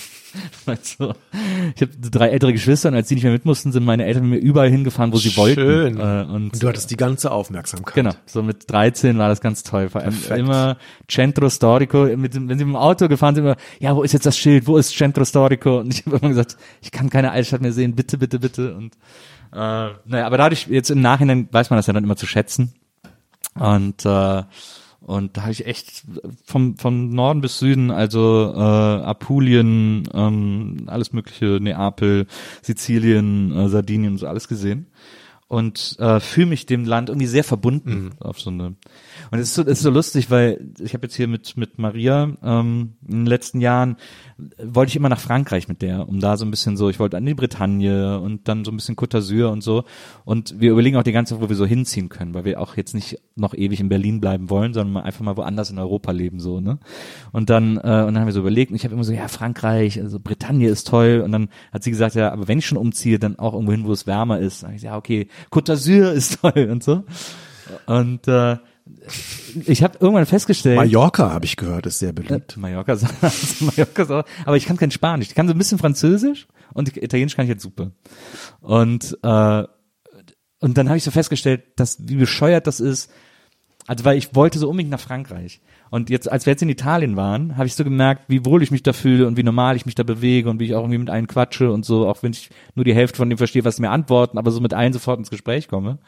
Ähm, und da ist mir wieder aufgefallen, dass das von mir einfach so ein krampfhafter Versuch war, so was eigenes, so, so ein Jodel-Diplom mäßig, so mein eigenes Land äh, zu erobern, obwohl ich eins habe, wo ich schon mich total gut äh, bewegen kann. Ich finde ja auch, Essen ist in Italien viel einfacher als in Frankreich. Ja. Also insofern spricht das dafür. Eher Berg oder eher Meer? Eher mehr. Ich find, also die Berge in Italien Ja. Nicht so spannend da oben, also an den Alpen, so Südtirol und so. Nee, aber so grundsätzlich, wenn du überlegst, okay, du suchst jetzt, du darfst noch ein einziges Mal umziehen Ja. und musst dir jetzt was aussuchen. Ja, ich würde auch ernst mehr, auf jeden Fall. Ja, ich das ist irgendwie immer, ich habe das Gefühl, da ist irgendwie mehr los. Ja, da ist mehr los. Sehr gut.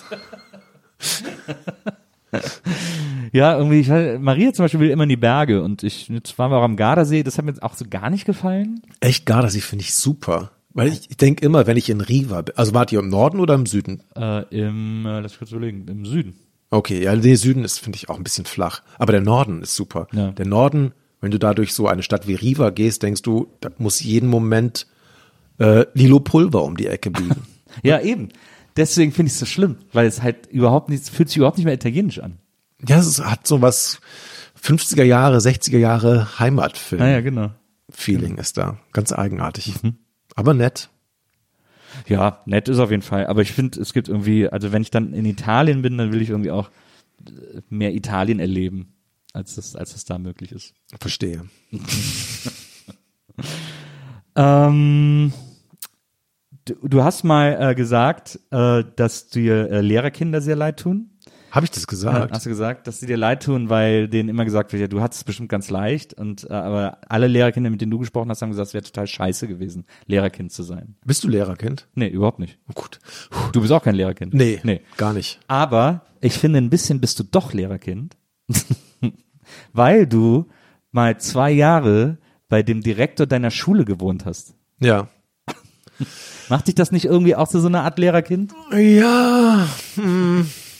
Hat er da noch edukativ auf dich eingewirkt, als du bei ihm gewohnt hast? Nein. Oder war es so eine Einliegerwohnung? So? Das war sowas wie eine Einliegerwohnung. Also, das war so, als mein Vater gestorben ist, da war ich 15. Und ich habe mit meinem Vater zusammen, und also praktisch unsere Familie bestand aus meinem Vater und seiner neuen Freund, Frau und äh, eben meinen Geschwistern. Ja. Und als mein Vater gestorben ist, ah, da ging es sehr, sehr drunter und drüber. Ähm, das Ende vom Lied war, dass meine Schwester und ich nicht da weiter wohnen konnten. Ja. Das wollte unsere Stiefmutter irgendwie nicht. Ja. Und meine Schwester ist dann zurück zu meiner Mutter gezogen und ich habe ein Austauschjahr in den USA gemacht. Ja. Und als ich dann wieder nach Deutschland zurückkommen sollte, meinte meine Mutter, sie hätte eine Überraschung für mich. Und ich so, okay. Du, du wohnst jetzt bei deinem Direktor. Nee, nee, nee. Sie hatte mir da bei sich in dem, in der Stadt eine Wohnung besorgt, Naja. dass ich da sozusagen in ihrer Nähe wohnen könnte, weil bei ihr zu Hause war kein Platz. Ja. Und dass ich eben da die letzten zwei Jahre von der Oberstufe verbringe, in einer neuen Schule und Ja. da mein Abi mache. Und da musste ich das erste Mal, das war richtig, ich weiß noch ganz genau, ich musste das erste Mal was ganz Unangenehmes sagen, nämlich, dass das toll ist, aber dass ich das nicht machen möchte. Ich möchte nicht die Schule wechseln. Ich möchte in meiner Schule bleiben und mit meinen Freunden Abi machen. Ja. Und das war echt, das tat mir so leid, weil die sich wirklich Mühe gegeben hat. Und die hat die Wohnung eingerichtet und es war alles, ja. Ist ja auch eigentlich cool, mit 16 so eine eigene Wohnung dann irgendwo zu haben. Total. Ja. Und wir hatten ja da meine, also als meine Eltern sich scheiden ließen, bin ich ja mit meiner Schwester und meinem Vater mitgezogen. Und das heißt, es war sowieso immer so ein etwas, ja, so ein entferntes Verhältnis zu meiner, zu meiner Mutter. Und dass die sich, ähm, ja, da so viel Gedanken gemacht hat, das war schon toll. Und dass dann der undankbare Sohn kommt und sagt, ja, das ist ganz nett, aber mm, mm. das war echt hart. Ja. Und dann haben wir überlegt, okay, wie, wie können wir das machen? Und der Direktor von meiner Schule meinte, also du kannst übergangsweise bei uns im Keller mehr oder weniger leben. Das war so Souterrain und da gab es ein Zimmer, bis ich was gefunden hatte, was anderes. Und dann stellte sich aber raus, dass es doch sehr schwierig ist für einen 16-Jährigen, äh, eine eigene Wohnung zu finden, vor allem auf dem Dorf. Und dann waren die aber total cool und haben gesagt, ja, dann bleibst halt bei uns. Ja. Und äh, das war ähnlich wie in den USA. Also ich war wie so ein, wie so ein Austauschschüler, lebte in der Familie mit Familienanschluss, Ja. aber war konnte trotzdem mein eigenes Ding Trotzdem machen. autonom. Ja. Ja. Das war echt super. Und da konnte ich dann Abi machen und alles das machen, was man so halt macht in, der, in den letzten beiden Jahren. Und äh, konntest du den auch, konntest du dem auch irgendwie ja, sch- schieben Sie mir mal in den Briefkasten, was irgendwie morgen drankommt oder so. Also, nee, das nicht. Das war auch für mich, hätte ich auch, glaube ich, gar nicht gemacht. Ja. Hätte er auch gar nicht gemacht. Ja.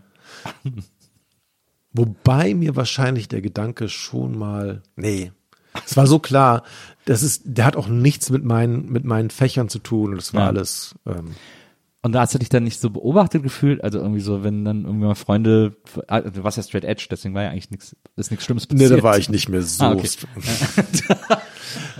das, das Tolle war, dass sein, sein jüngster Sohn war mit mir in der ein, war mit mir in einer Stufe und Ja. der war auch in den USA und wir kamen gleichzeitig zurück. Ah, okay. Und insofern ähm, hatte ich da, also hatte sich trotzdem eher auf seinen Sohn konzentriert und den beäugt als mich. Ich war da unterm Radar. Wo, ähm, wo warst du denn äh, in den USA, als du das Jahr Schüleraustausch gemacht hast? Also ich war zuerst in Columbia, Missouri. Das ist so, eine, so, ein, so ein Ort in der Nähe von St. Louis. Und also es fing ganz dramatisch an. Man muss sich das so vorstellen. Damals hatte noch keiner ein Handy. Es gab sowas nicht. Und wir sind zuerst nach Chicago geflogen und sind da dann verteilt worden in die einzelnen Städte. Ja. Jeder in sein eigenes Flugzeug und dann, keine Ahnung, es war alles so mittlerer Westen. Und ja, total aufregend. Und ich war der Einzige, der in St. Louis, nee, ich war nicht der Einzige, es waren noch, ich glaube, zwei andere, die in St. Louis auch mit mir gelandet sind. Die wurden, wir sind raus aus dem Flugzeug und die wurden abgeholt, haben sich gefreut, ihre Familie dann kennenzulernen und ich stand da und ich wurde nicht abgeholt. Und ich dachte, ey, was ist denn jetzt los? Und ich hatte keine Ahnung. Ich, das war zehnte Klasse. Englisch ist da noch nicht so toll gewesen. Und irgendwann war ich bei der Information und tatsächlich hatten die eine Nachricht von meiner Gastfamilie, die standen irgendwie im Stau und haben sich verspätet. Und da dachte ich, oh Gott, das fängt ja super an. Aber die waren, die waren toll, die waren richtig toll. Die zweite Hiobsbotschaft kam dann kurze Zeit später, da haben die gesagt, ja, du kannst leider nur äh, einen Monat bei uns bleiben, weil wir umziehen. Das hat sich so ergeben. Wir ziehen an die Ostküste. Und ich so, okay, das heißt, ich muss mir eine neue Familie suchen. Aber wir haben uns so gut verstanden, dass die gesagt haben, aber wenn du willst, kannst du mit uns mitziehen. Ach, das ist ja cool. Und dann- Hast du quasi einen Umzug miterlebt. Genau, dann sind wir von Missouri nach North Carolina gezogen. Und da habe ich dann die restliche Zeit da verbracht. Und es war echt toll. Ja, ist ja cool. Mit Ja. so einem U-Haul dann gefahren. Die hatten auch sowas, also die hatten wahrscheinlich das irgendwie organisiert mit Umzugsunternehmen und so. Das war schon, ähm, war schon, war schon organisiert, es war nicht so studentisch. Man, also, man hört ja immer so Horrorgeschichten äh, von so von so einem Austauschjahr, ne? Also wahrscheinlich auch äh, als als Austauschschüler, äh, gerade in den Zeiten, als irgendwie noch nicht groß Internet und Handy war und so. Ähm, da hört man ja immer diese Gruselgeschichten, wenn man bei so Horrorfamilien landet, die quasi nur Austauschschüler nehmen, weil sie dafür auch ein bisschen Kohle kriegen und dann lebt man dann so einem Kellerloch und so. Hast du da Angst vor? Nee, gar nicht, weil ich sowas habe ich nie gehört. Ah, ja. Aber wovor ich Angst hatte, war vor Satanisten.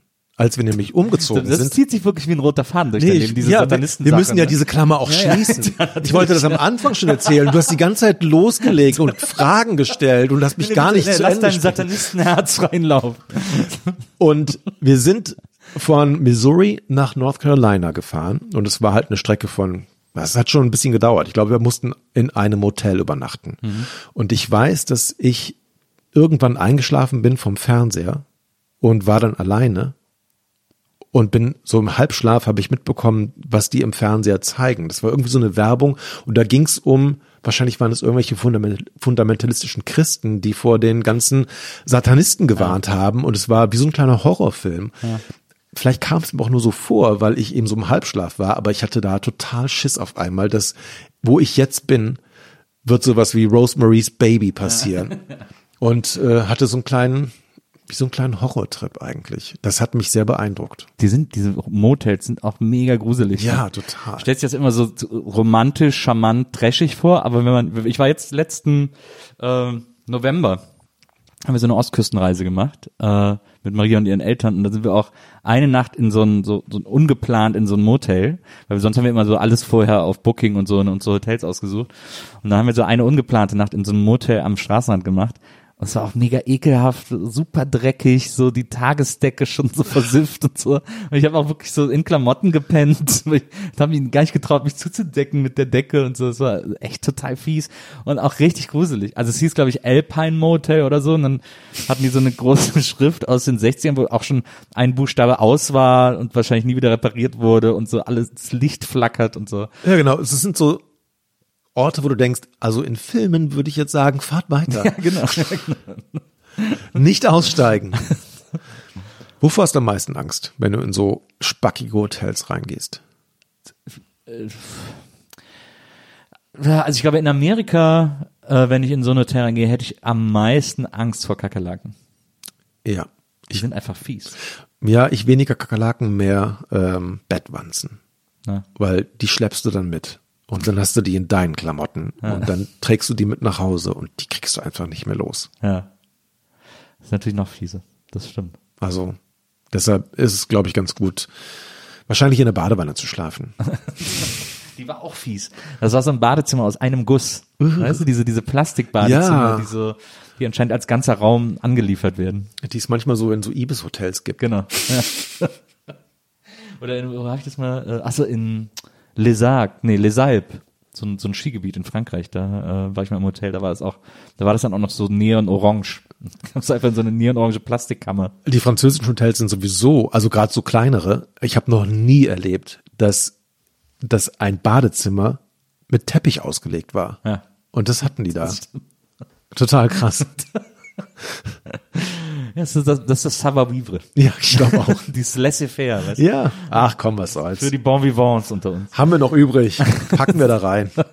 Was ist dein äh, Lieblingsreiseland? Super überraschende Frage. Jetzt einfach mal so hart in den Raum geschmissen. Ich muss mal überlegen. Also, Irgendwas Satanistisches, keine Ahnung. Was Nee. so klassisches Satanistenreiseland. nein, ich bin kein Satanist. Ich fand es nur so sehr interessant. Und ja. Äh, ja, ich mag ja auch Horror- und Gruselgeschichten. Ja, Satanisten, habe ich mir erklären lassen, sind eigentlich gar nicht so, also so das, was jetzt, die Leute, die jetzt so, sich so als Satanisten definieren, sind jetzt nicht die, die irgendwie Blutopfer am Friedhof bringen oder so, sondern das ist so eher, es geht so Richtung Hedonismus. Die sagen eher so, jeder ist für sich selbst verantwortlich Ja, genau. und so weiter. Und das ist eigentlich, das sind so, es gibt so, wo so die zehn Regeln des Und Satanismus das, Nils, so. ist der erste Schritt. Die haben die Angel ausgeworfen und du hängst jetzt schon am Haken. Sex, Sex, Sex. Ja, das stimmt. Ähm, ja. Ja, stimmt. Satanisten sind nicht so wie beim Exorzisten oder wie bei Omen. Ich glaube, das ist. Aber Egal. Reiseland. Reiseland, genau. Das Land, äh, in dem ich am häufigsten war in den letzten Jahren, war tatsächlich ähm, England. England. Ja. Ich fahr, war jetzt in den letzten Jahren bestimmt eine Handvoll Mal in London und fand es super. Aber Vor allem habe ich gemerkt, dass je, je öfter man an ein und denselben Ort geht, desto mehr siehst du und desto mehr nimmst du auch wahr und, Ah. und ähm, weißt, wie du dich bewegen kannst und wo du hin kannst. Und das fand ich echt cool. Aber war das dann so Urlaub mit der Familie oder? Nee, wir sind immer, ich habe immer ein Kind eingepackt und dann sind wir über Karneval dahin. Beispielsweise. Oder wir haben da gedreht für die Maus. Oder ich habe ähm, von Zach Braff einen Film auf, auf Kickstarter unterstützt. Und da gab es dann als praktisch eine Belohnung, dass du zu der Premiere nach London fahren kannst und dir den Film anguckst und danach Ja. so ein bisschen ähm, dich unterhalten kannst. Aber wieso über Karneval? Dann bist du ja gar nicht beim Karneval da. Oh, stimmt. Jetzt weiß ich, was mir mein ganzes Leben lang gefehlt hat. Du lebst ja auch im Rheinland, ne? aber bist aber Karneval ist nicht. Ich, die lebt sogar in Köln. Stimmt, du lebst in Köln. Ne? Und ich war sogar schon zweimal, bin ich den Rosenmontagszug mitgelaufen. ja, oder da bin ich sehr neidisch drauf. Das ist, das ist eines, einer der großen tiefen Wünsche meines Herzens, einmal am Rosenmontagstor mitzulaufen. Das ist schon toll. Ja, glaube ich. Und es ist aber auch anstrengend. Ja. Also ich weiß, ähm, als wir, als wir das erste Mal, als ich das erste Mal da mitgefahren bin, das war zusammen mit Armin und Christoph von der Maus. Ja. Und wir, wir standen auf dem Wagen und haben Kamelle geworfen und es ist sehr gefährlich. Also Pralinenpackungen zu werfen. Oh ja. Autsch. Die habe ich auch schon ein paar Mal abbekommen. Ey, das ist so hart. Na, Die fliegen auch nicht so, wie du das von Frisbees kennst, sondern die machen immer eine Kurve und treffen immer andere Leute. Ja, die entwickeln auch so eine, sie haben so eine Unwucht, dadurch werden die so, so, so Ja. im Flug noch mal so ein Geschoss. Also jeden, den ich getroffen habe, tut mir leid, war nicht mit Absicht. Jedenfalls so ungefähr ähm, gefühlt nach nach dreiviertel Zug habe ich gesagt, jetzt sind wir bald durch. Ne?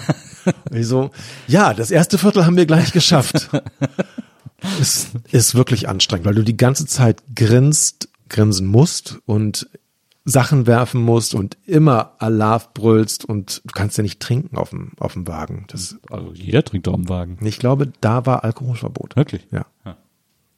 Also was ich so die letzten Jahre beobachtet habe, ich stelle mich ja immer gerne da auch so in die Gegenden, wo der Zug beendet. Ja, gut. Äh, und da ist dann immer, Da geht's dann hoch her. Das war echt ein Erlebnis, beide Male. War es beides mal am Wagen oder bist du? Beides mal auf dem Wagen. Ja. Ja gut, am Wagen, da ist es ja auch wirklich gemütlich. Also Es ist gemütlich, ja. Ja. Ist das so? Mein Bruder ist mal vor Jahren mit seinem Sohn äh, am, im Schul- und Fädelszug, das ist ja der gleiche Weg, äh, nur irgendwie zwei Tage früher mitgelaufen. Äh, und der hat gesagt, also die waren quasi Bodentruppe, äh, und der hat gesagt, äh, was für ihn so ähm, äh, so abgefahren war und was er völlig, was er nicht erwartet hätte, was ihn so äh, am meisten beeindruckt hätte und auch vielleicht eine, auf eine Art und Weise erschrocken hätte, ist, wenn man da langläuft und plötzlich von links und rechts alle Leute einen anbrüllen. Kamelle, Kamelle! Das muss so krass sein. Brutal ist das. Und sobald was auf dem Boden liegt, Ja. bleibt es da liegen. Es hebt kaum einer auf. es gibt so viel Süßig es gibt so viele Süßigkeiten, die einfach auf, in, direkt in den Müll geworfen werden. Das ist schon krass. Ja, aber ich, aber da habe ich, ich, ich gehe auch immer oder ganz oft zum Rosenmontagszug und da ist mir aufgefallen, ähm, das äh, Problem von, äh, ja mach ruhig auf, äh, das Problem vom, äh, vom Rosenmontagszug in Köln ist, dass der quasi immer über die Jahre, und es wurde immer schlimmer, äh, immer mehr Tribünen an den, an den Zugrand gebaut wurden. Also so exklusive Zugänge zum Zug sozusagen. Und es kaum noch äh, irgendwie Orte gab, wo die Leute äh, direkt am Zug stehen, also an der Straße stehen konnten, wo der Zug vorbeiläuft. Deswegen gehe ich auch am liebsten nur noch zu den zu den Vedelszüch, weil man da irgendwie noch direkt an der Straße steht. Aber beim Rosenmontagszug ist das kaum mehr möglich, weil die Stadt immer mehr Tribünen genehmigt. Tribüne. Das ist so voll. Es ist so wie, das ist einfach nur so, ein, so eine Touristenveranstaltung Naja. eigentlich. Und das Schlimme daran ist aber, dass es dafür sorgt, dass an den paar Metern, die dann mal frei sind, wo man so stehen kann, die Leute sich wirklich prügeln um die Kamelle. Also da bleibt nichts am Boden liegen. Da wird richtig reinge, reingeboxt und sich weggeschubst und äh, um für, ein- für ein Karamellbonbon oder so. Guck mal, und kaum reden wir über Kamelle, muss ich essen. Das ist, glaube ich, ganz toll für die ganzen Zuhörerinnen. Na, das macht nix. Das, äh, das, dafür ist das, ist das ja, äh, dafür ist dieser Podcast ja da, dass man äh, gemütlich, gemütlich schnappern kann. Ähm, Schmeckt? Oh, ich sabber. Ich, macht nichts. Ich bin so sauer, dass es, dass man kaum noch Chipsletten kriegt. Nur noch, diese, nur noch diese Pringles und ich suche in jedem Supermarkt nach Chipsletten und jeder achte Supermarkt, in dem ich bin, der hat sie vielleicht noch. Aber ehrlich gesagt, ich stehe ja hauptsächlich auf das Gewürz. Ja. Das ist das Tolle bei, bei Chipsletten oder Pringles. Du kannst die mit Gewürz einfach auf die Zunge legen, Ja. ablecken und dann kannst du die Ausspucken. Trägermasse eigentlich, ja. Das ist ein gute, äh, gute Kalorienspartipp. Mhm. Ja. Auch für Straight Edger, die dürfen ja wahrscheinlich keine Kartoffeln essen oder so. Äh, aber das Keine Gewürz Ahnung. ist okay. Gewürz ist okay, genau. Just the tip. Ähm, ja, aber äh, äh, Ach so. Entschuldigung. Karneval. Land. Island. Finde ich Jetzt hast du super. gerade England gesagt. Ja, Also du magst es quasi, wo es nass und kalt ist. Das ist für dich. genau. Nass, kalt, schroff. Ja. Aber dann ist die Bretagne eigentlich auch. Für dich Bretagne finde ich auch super, ja. Mhm. Normandie, Bretagne da oben. Kann nur nicht so gut Französisch. Aber isländisch. Ich hätte gedacht, ja. Also, wenn ich Isländisch würde ich gerne lernen. Als ich da war und wir, also wir haben für die Maus mal da gedreht Ja. und die Familie sich vorgestellt hat, dachte ich, ey, wie soll ich mir jemals diese Namen merken? Das Doch war mit Dottir und Son und so. ein Ding der Rappenhilder, ein Ding der Unmöglichkeit. Aber lustigerweise nach nach zwei Tagen war das so das Normalste von der Welt. Ich glaube, dass ich wahrscheinlich irgendwie in meinen Genen was was Isländisches, Wikingerisches habe. dass ich damit dann doch ganz gut zurechtkam. Und ich würde das gerne lernen, die Sprache. Ich finde die ganz, ganz gut. Vielleicht hast du an irgendeinem Punkt in deinem Leben auch einfach zu viel Björk gehört. Ja, kann auch sein. Fand ich auch super. Wobei ich die Sugar Cubes eigentlich fast noch Ja, besser die fand ich auch besser. Das fand ich auch, dieses Bandgefühl hat ihr irgendwie gut getan. Ja. Das, äh, Ja. das ist beim Solo dann weggefallen. Ja. Ähm, das find, du bist ja mit der Maus auch viel gereist, also jedes Jahr immer äh, in, in ein anderes Land und da irgendwie so sehr, äh, äh, also so versucht, so eine Art Alltag da zu erleben oder so. Ähm, wie, wie viele Chips kriegst du noch im Mund? Na, ist gut. Ähm, wenn du jetzt sagst, dass du England und Island und so, aber du, wa- du warst ja für die Maus auch in Indien, äh, das fand ich ganz interessant, in Indien hast du gesagt, das wäre so krass laut gewesen Ja, äh, in Neu-Delhi und so. Es ist so, als würde die Hupe mit dem Gaspedal verbunden ist. Ja. So hart verdrahtet, fest verdrahtet. Sobald die Gas geben, haben die gehupt. Und sobald die den Blinker ähm, gesetzt haben, Ben, dann haben die gehupt. Ja. Immer, die ganze Zeit. Aber, aber du hast ein hardcore geschultes Ohr, also eigentlich muss für dich doch völlig entspannter Sound gewesen sein. Ja, wobei ich muss sagen, ich war mal derjenige, der sich ähm, Ohrenschutz ins Ohr Wirklich? rein. Ja. Ich weiß. Schlimm. Ist das, kannst du das, ist das etwas, was du deinem jüngeren Hardcore-Ich noch verklickern könntest oder würdest du, wird der dir dafür aufs Maul hauen? Was? Hör auf mit dem Ohrenschutz. Ja, dass du, dass du dir jetzt Ohrenschutz, weil dir die Tuk-Tuks zu laut sind. Nee, das war eigentlich ganz gut, ehrlich gesagt. Ja. Würde ich, würde ich jedem sagen. Kauf dir irgendwie so ein, im, im, beim Schlagzeugbedarfshandel so Dinge und stopf dir die in die Ohren. Das ist das Beste überhaupt. Ja. Gibt's ja auch mittlerweile echt so ganz, gibt's auch Festivals äh, im Automaten und so, überall sind es mittlerweile diese, aber ich finde diese, diese, diese Oropax, Nee, die sind die fies. sind immer so fies, diese Schäume. Als ich das letzte Mal oder das vorvorletzte Mal in London war, da war ich im Rough Trade Store und da, ähm, übrigens total cool, es gibt wieder total viele Kassetten. Ja, das stimmt. Ist ein, ist ein neues Ja. Movement. Und da hatten die so kleine Metalldöschen mit, ähm, mit Ohrenstöpseln. Und das waren so Filter. Das bedeutet, das ist nicht so gemuffelt wie, ähm, wie so Oropax, sondern der Sound ist total super, nur eben leiser. Perfekt eigentlich. Ja.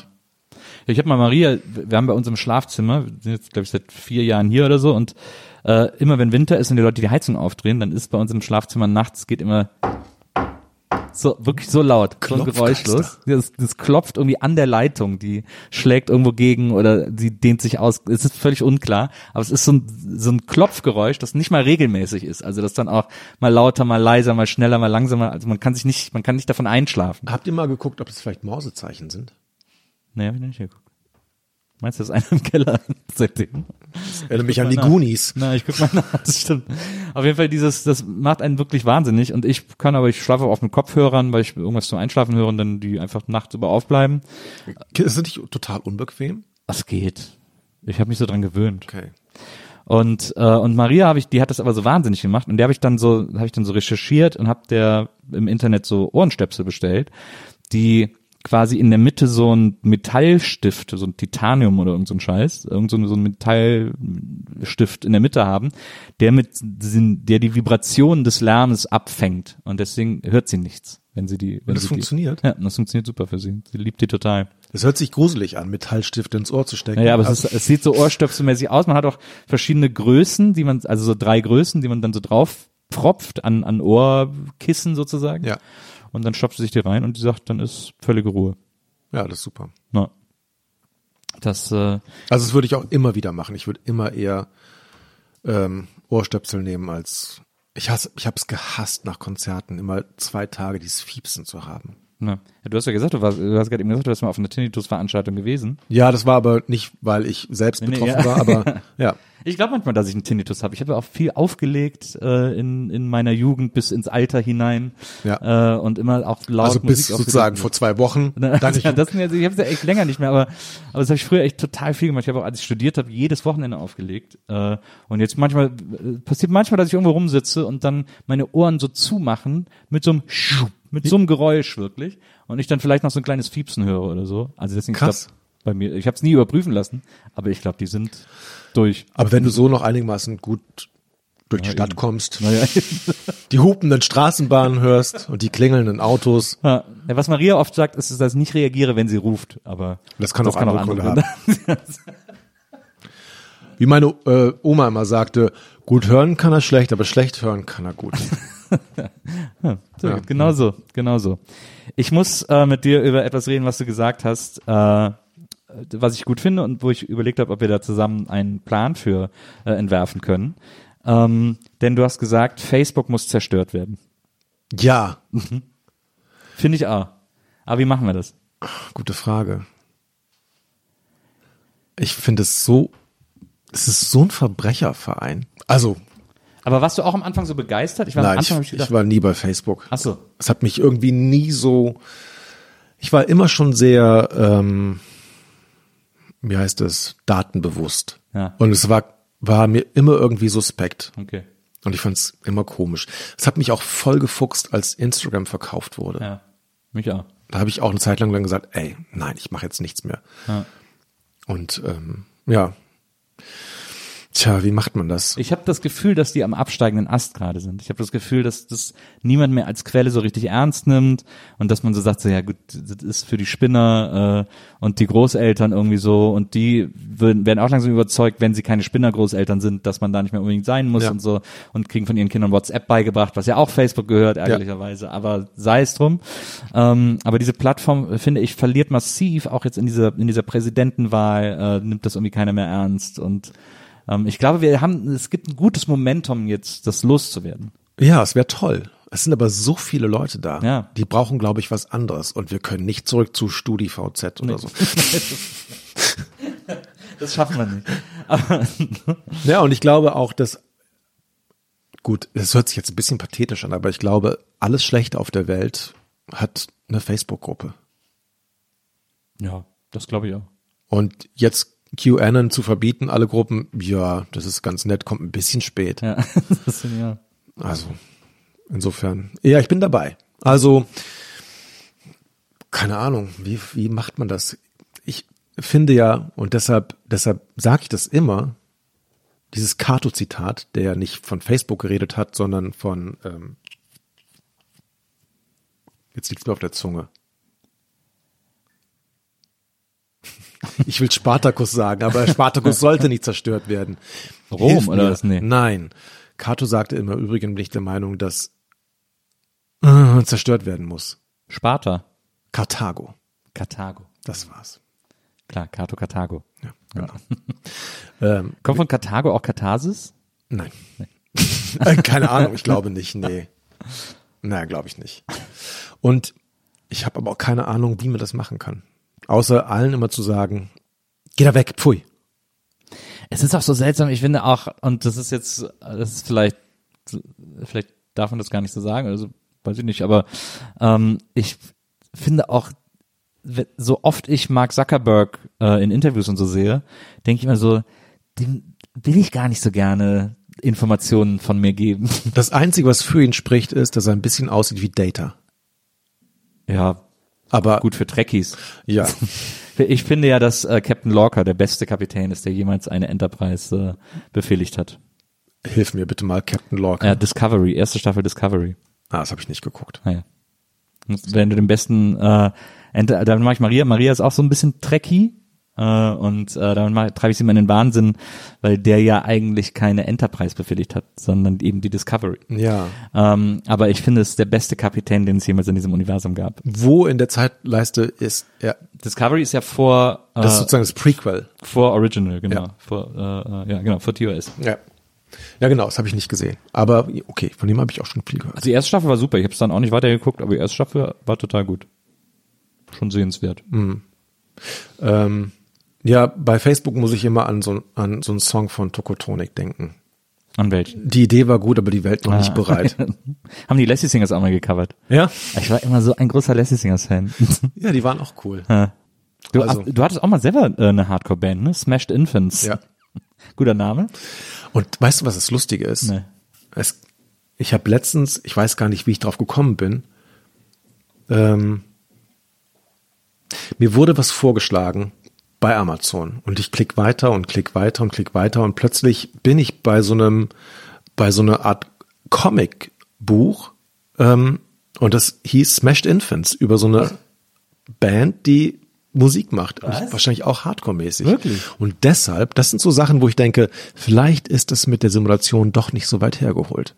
Es ist schon echt eigenartig. Vielleicht ist es aber auch so, dass du diese Band niemals hattest und das nur aus Versehen sich da irgendwas verdrahtet hat, weil du irgendwann mal von, schon von diesem Comic gehört hast. Der Comic ist erst vor kurzem, oder das heißt vor kurzem, war lange nach unserer Band entstanden. Naja, aber kann auch sein, dass du das jetzt die Erinnerung so verklärst. Du meinst Mandela-Effekt. Was ist denn der Mandela-Effekt? Der Mandela-Effekt ist, dass es ein kollektives Bewusstsein oder Wissen gibt, dass Mandela im Gefängnis gestorben ist. Und aber er ist ja nicht gestorben. Ja, ja. Er ist ja lebt immer, äh, nicht lebt immer noch, aber er kam ja raus aus dem Gefängnis. Und ähm, das wird als Mandela-Effekt Interessant. bezeichnet, dass irgendjemand die Vergangenheit beeinflusst hat, aber dass trotzdem Überbleibsel dieser ersten Zeitschiene im, im The Darkest Timeline. Ja. Hast du eigentlich damals das Mandela, das Free Mandela Konzert gesehen? Im Fernsehen Ja. war das war das so wie Live Aid? Das war so viel live, genau. Das war so, da war, ähm, das ich, ich weiß nicht, ich habe es mit meinen Geschwistern als kurz lief im WDR, samstags, samstags mittags bis abends und da sind alle aufgetreten und in den Umbaupausen ist immer Tracy Chapman aufgetreten. Da hatte sie ihren ersten Auftritt und dann am Montag danach haben alle dieses erste Tracy Chapman Album gekauft. Ja, ich kann mich ganz schwach erinnern. Aber ich glaube, ich fand es jetzt nicht. Was, nee, wann waren das? Ja, da fragst du mich was. Wann mag es gewesen sein? 88 oder so? So die Ecke? Würde ich jetzt mal schätzen. Kannst du mal gucken, Lisa, wann das, wann das Free Mandela Konzert war? Das muss irgendwie so in der Ecke da gewesen sein. 88. Ja. Egal ist 88, wie man früher immer so schön gesagt hat. Stimmt. Ja, das war, äh, das war ein tolles Konzert. Aber äh, ja, ich habe keine Ahnung, wie wir das, ich weiß auch nicht. Ich hätte gedacht, dass du vielleicht eine gute Idee hast, wie wir es kaputt kriegen können. Vielleicht so ein Virus. Oder eine DDoS-Attacke. Ja, irgendwie, ich glaube, die werden sich selbst zerstören. Ich glaube auch. Ich glaube, die gehen gerade total unter. Das ist Hybris. Ich glaube, das ist klassische Hybris. genau. So eine, so eine äh, Thanos-Situation haben wir Ja. da, glaube ich. Wäre schön. Na, Ich hoffe nur, dass sie nicht den ganzen Rest mit, mit sich reißen. Das denke ich ja manchmal bei Trump. Ich glaube, Trump ist auch jemand, der, der vielleicht so ein Typ ist, der sich sagt, wenn ich es nicht haben kann, dann soll es kein anderer haben. ja. Deshalb bin ich mir noch nicht so sicher, ob wir Weihnachten 2020 erleben werden. Aber seine Frau hasst ja Weihnachten. Hast du das nicht mitbekommen? Nein. Es sind so Tapes von Ach Melania doch, natürlich. Äh, aufgetaucht, wo sie erst sagt, äh, warum muss ich hier die Weihnachtsdeko machen? Ich hasse dieses scheiß Weihnachten. Und dann irgendwie noch so, äh, dann sagt sie andere zu ihr, was ist denn mit den Kindern in den Detention Centers? Und sie Stimmt. so, ah, scheiße auf die Kinder, die gehen mir auf den Sack. Ja. Also, So ähm, gute Menschenfreundin. ich könnte mir vorstellen, wenn am 3. November gewählt worden ist, dann wird Trump, egal wie das Ergebnis ist, dass die Wahl nicht akzeptieren und er wird seine, seine Terrorgruppen, seine rechten Terrorgruppen da so weit mobilisiert haben, dass es wahrscheinlich so zu bürgerkriegsähnlichen Situationen kommt und da er immer noch die Codes hat für die Atombomben, Ja.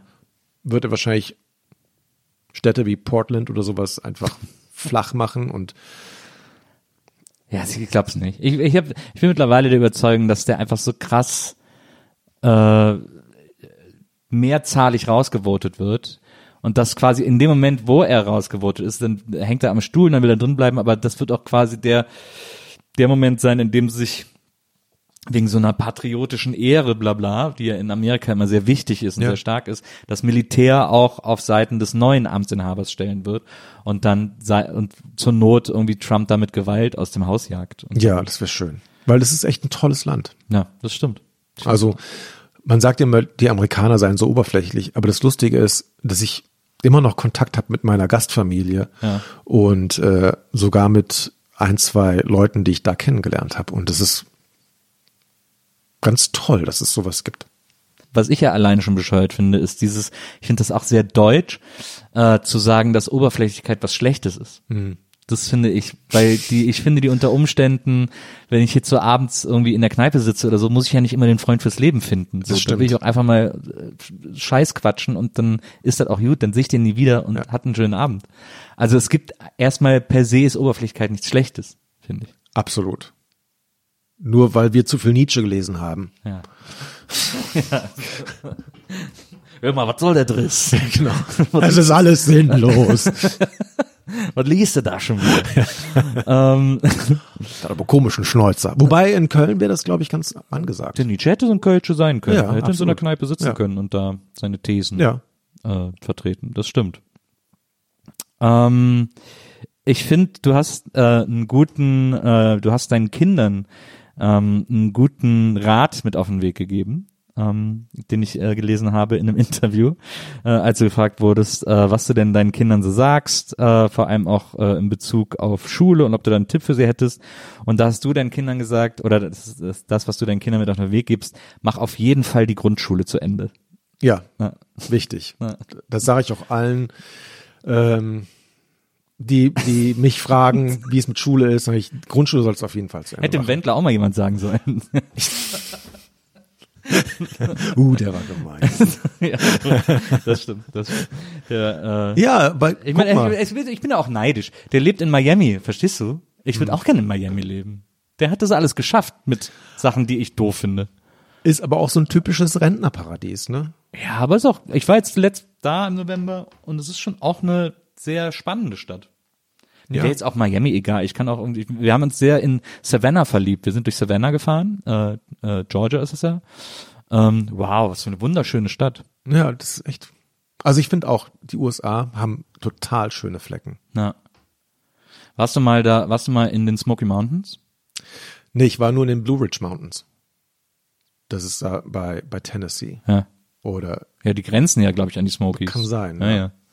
Und gibt's da auch so Orte, wir waren an einem Ort, ich habe gerade vergessen, wie der heißt. Einer der größten Orte in den, äh, in den Smokies. Äh, Komme ich gerade nicht drauf, aber ähm, ein äh, fährst du durch die Berge, fährst du durch diese Bergstraßen und so, alles sehr schön. Könnte hinter jedem Baum könnte ein Bär irgendwie Ja, auf die Straße ist rennen. wahrscheinlich. Und dann kommst du plötzlich in einen Ort, der so viele Freizeitmöglichkeiten hat. Ähm, also wirklich, ich will immer dieses Wort Disneyland vermeiden, aber es hat sowas Freizeitparkartiges, äh, weil da äh, Spielhallen und dann irgendwie äh, so so Ripley or Not, äh, äh, Believe it or Not Museen, Museen in Anführungsstrichen und äh, und dann eine Titanic-Ausstellung mitten in den Bergen, warum auch immer, ist natürlich thematisch irgendwie äh, sehr komplex miteinander zu verbinden, aber ist es das Titanic Museum, was außen auch so aussieht wie die genau, das, Titanic? das gibt's da auf jeden Fall. Also Ja. Ich glaube, das gibt's wahrscheinlich an mehreren Orten. ja, so, aber das ist wie so, die Fassade von Genau. dem Haus sieht aus wie die, Tita Genau. die Titanic. Genau. Ja, das habe ich letztens gesehen. Ah ja. Krass. Ja. Das steht da alles mitten in den Bergen. Und ich habe mich schon gewundert, warum ist da ein Titanic-Museum? Ja, ich auch. Da ist auch das, das passt natürlich dann thematisch etwas besser, aber da ist auch der Freizeitpark von Dolly Parton. Dollyland. Ah ja, Dollyland. Ich habe letztens eine Animation gesehen, die dauerte zwei Stunden und 37 Minuten oder so. Das war der Untergang der Titanic in Echtzeit. Ah, ja krass. Das war echt krass, ähm, weil es total spannend ist. Ja. Obwohl du weißt, wie es ausgeht. Oder obwohl das jetzt so computermäßig aussah so ein bisschen, aber die haben das, das war echt ganz gut. Hatte ich als Jugendlicher auch die Titanic so Ja, fasziniert? total. Wobei ich den Film nie gesehen habe. Den habe ich mal gesehen, aber der ist auch Quatsch, aber ich, der, also der kam ja auch raus, da waren wir ja schon in unseren Zwanzigern. Da guckt man sowas nicht. Nein, guck mal, das nicht mehr, aber so mit 14, 13, 14 fand ich die Titanic so ein faszinierendes Thema. Mhm. Hab auch immer in der Bücherei immer so Bücher darüber ausgeliehen. Die Was so. ist was Bücher über Ja. ähm, auch über Naturkatastrophen. Das war Ja. mein Lieblingsbuch Ja, ja, eigentlich. total. Die Riesenwellen und so. Ich fand auch so, was ich immer gut fand, waren auch so die Time-Life Bücher.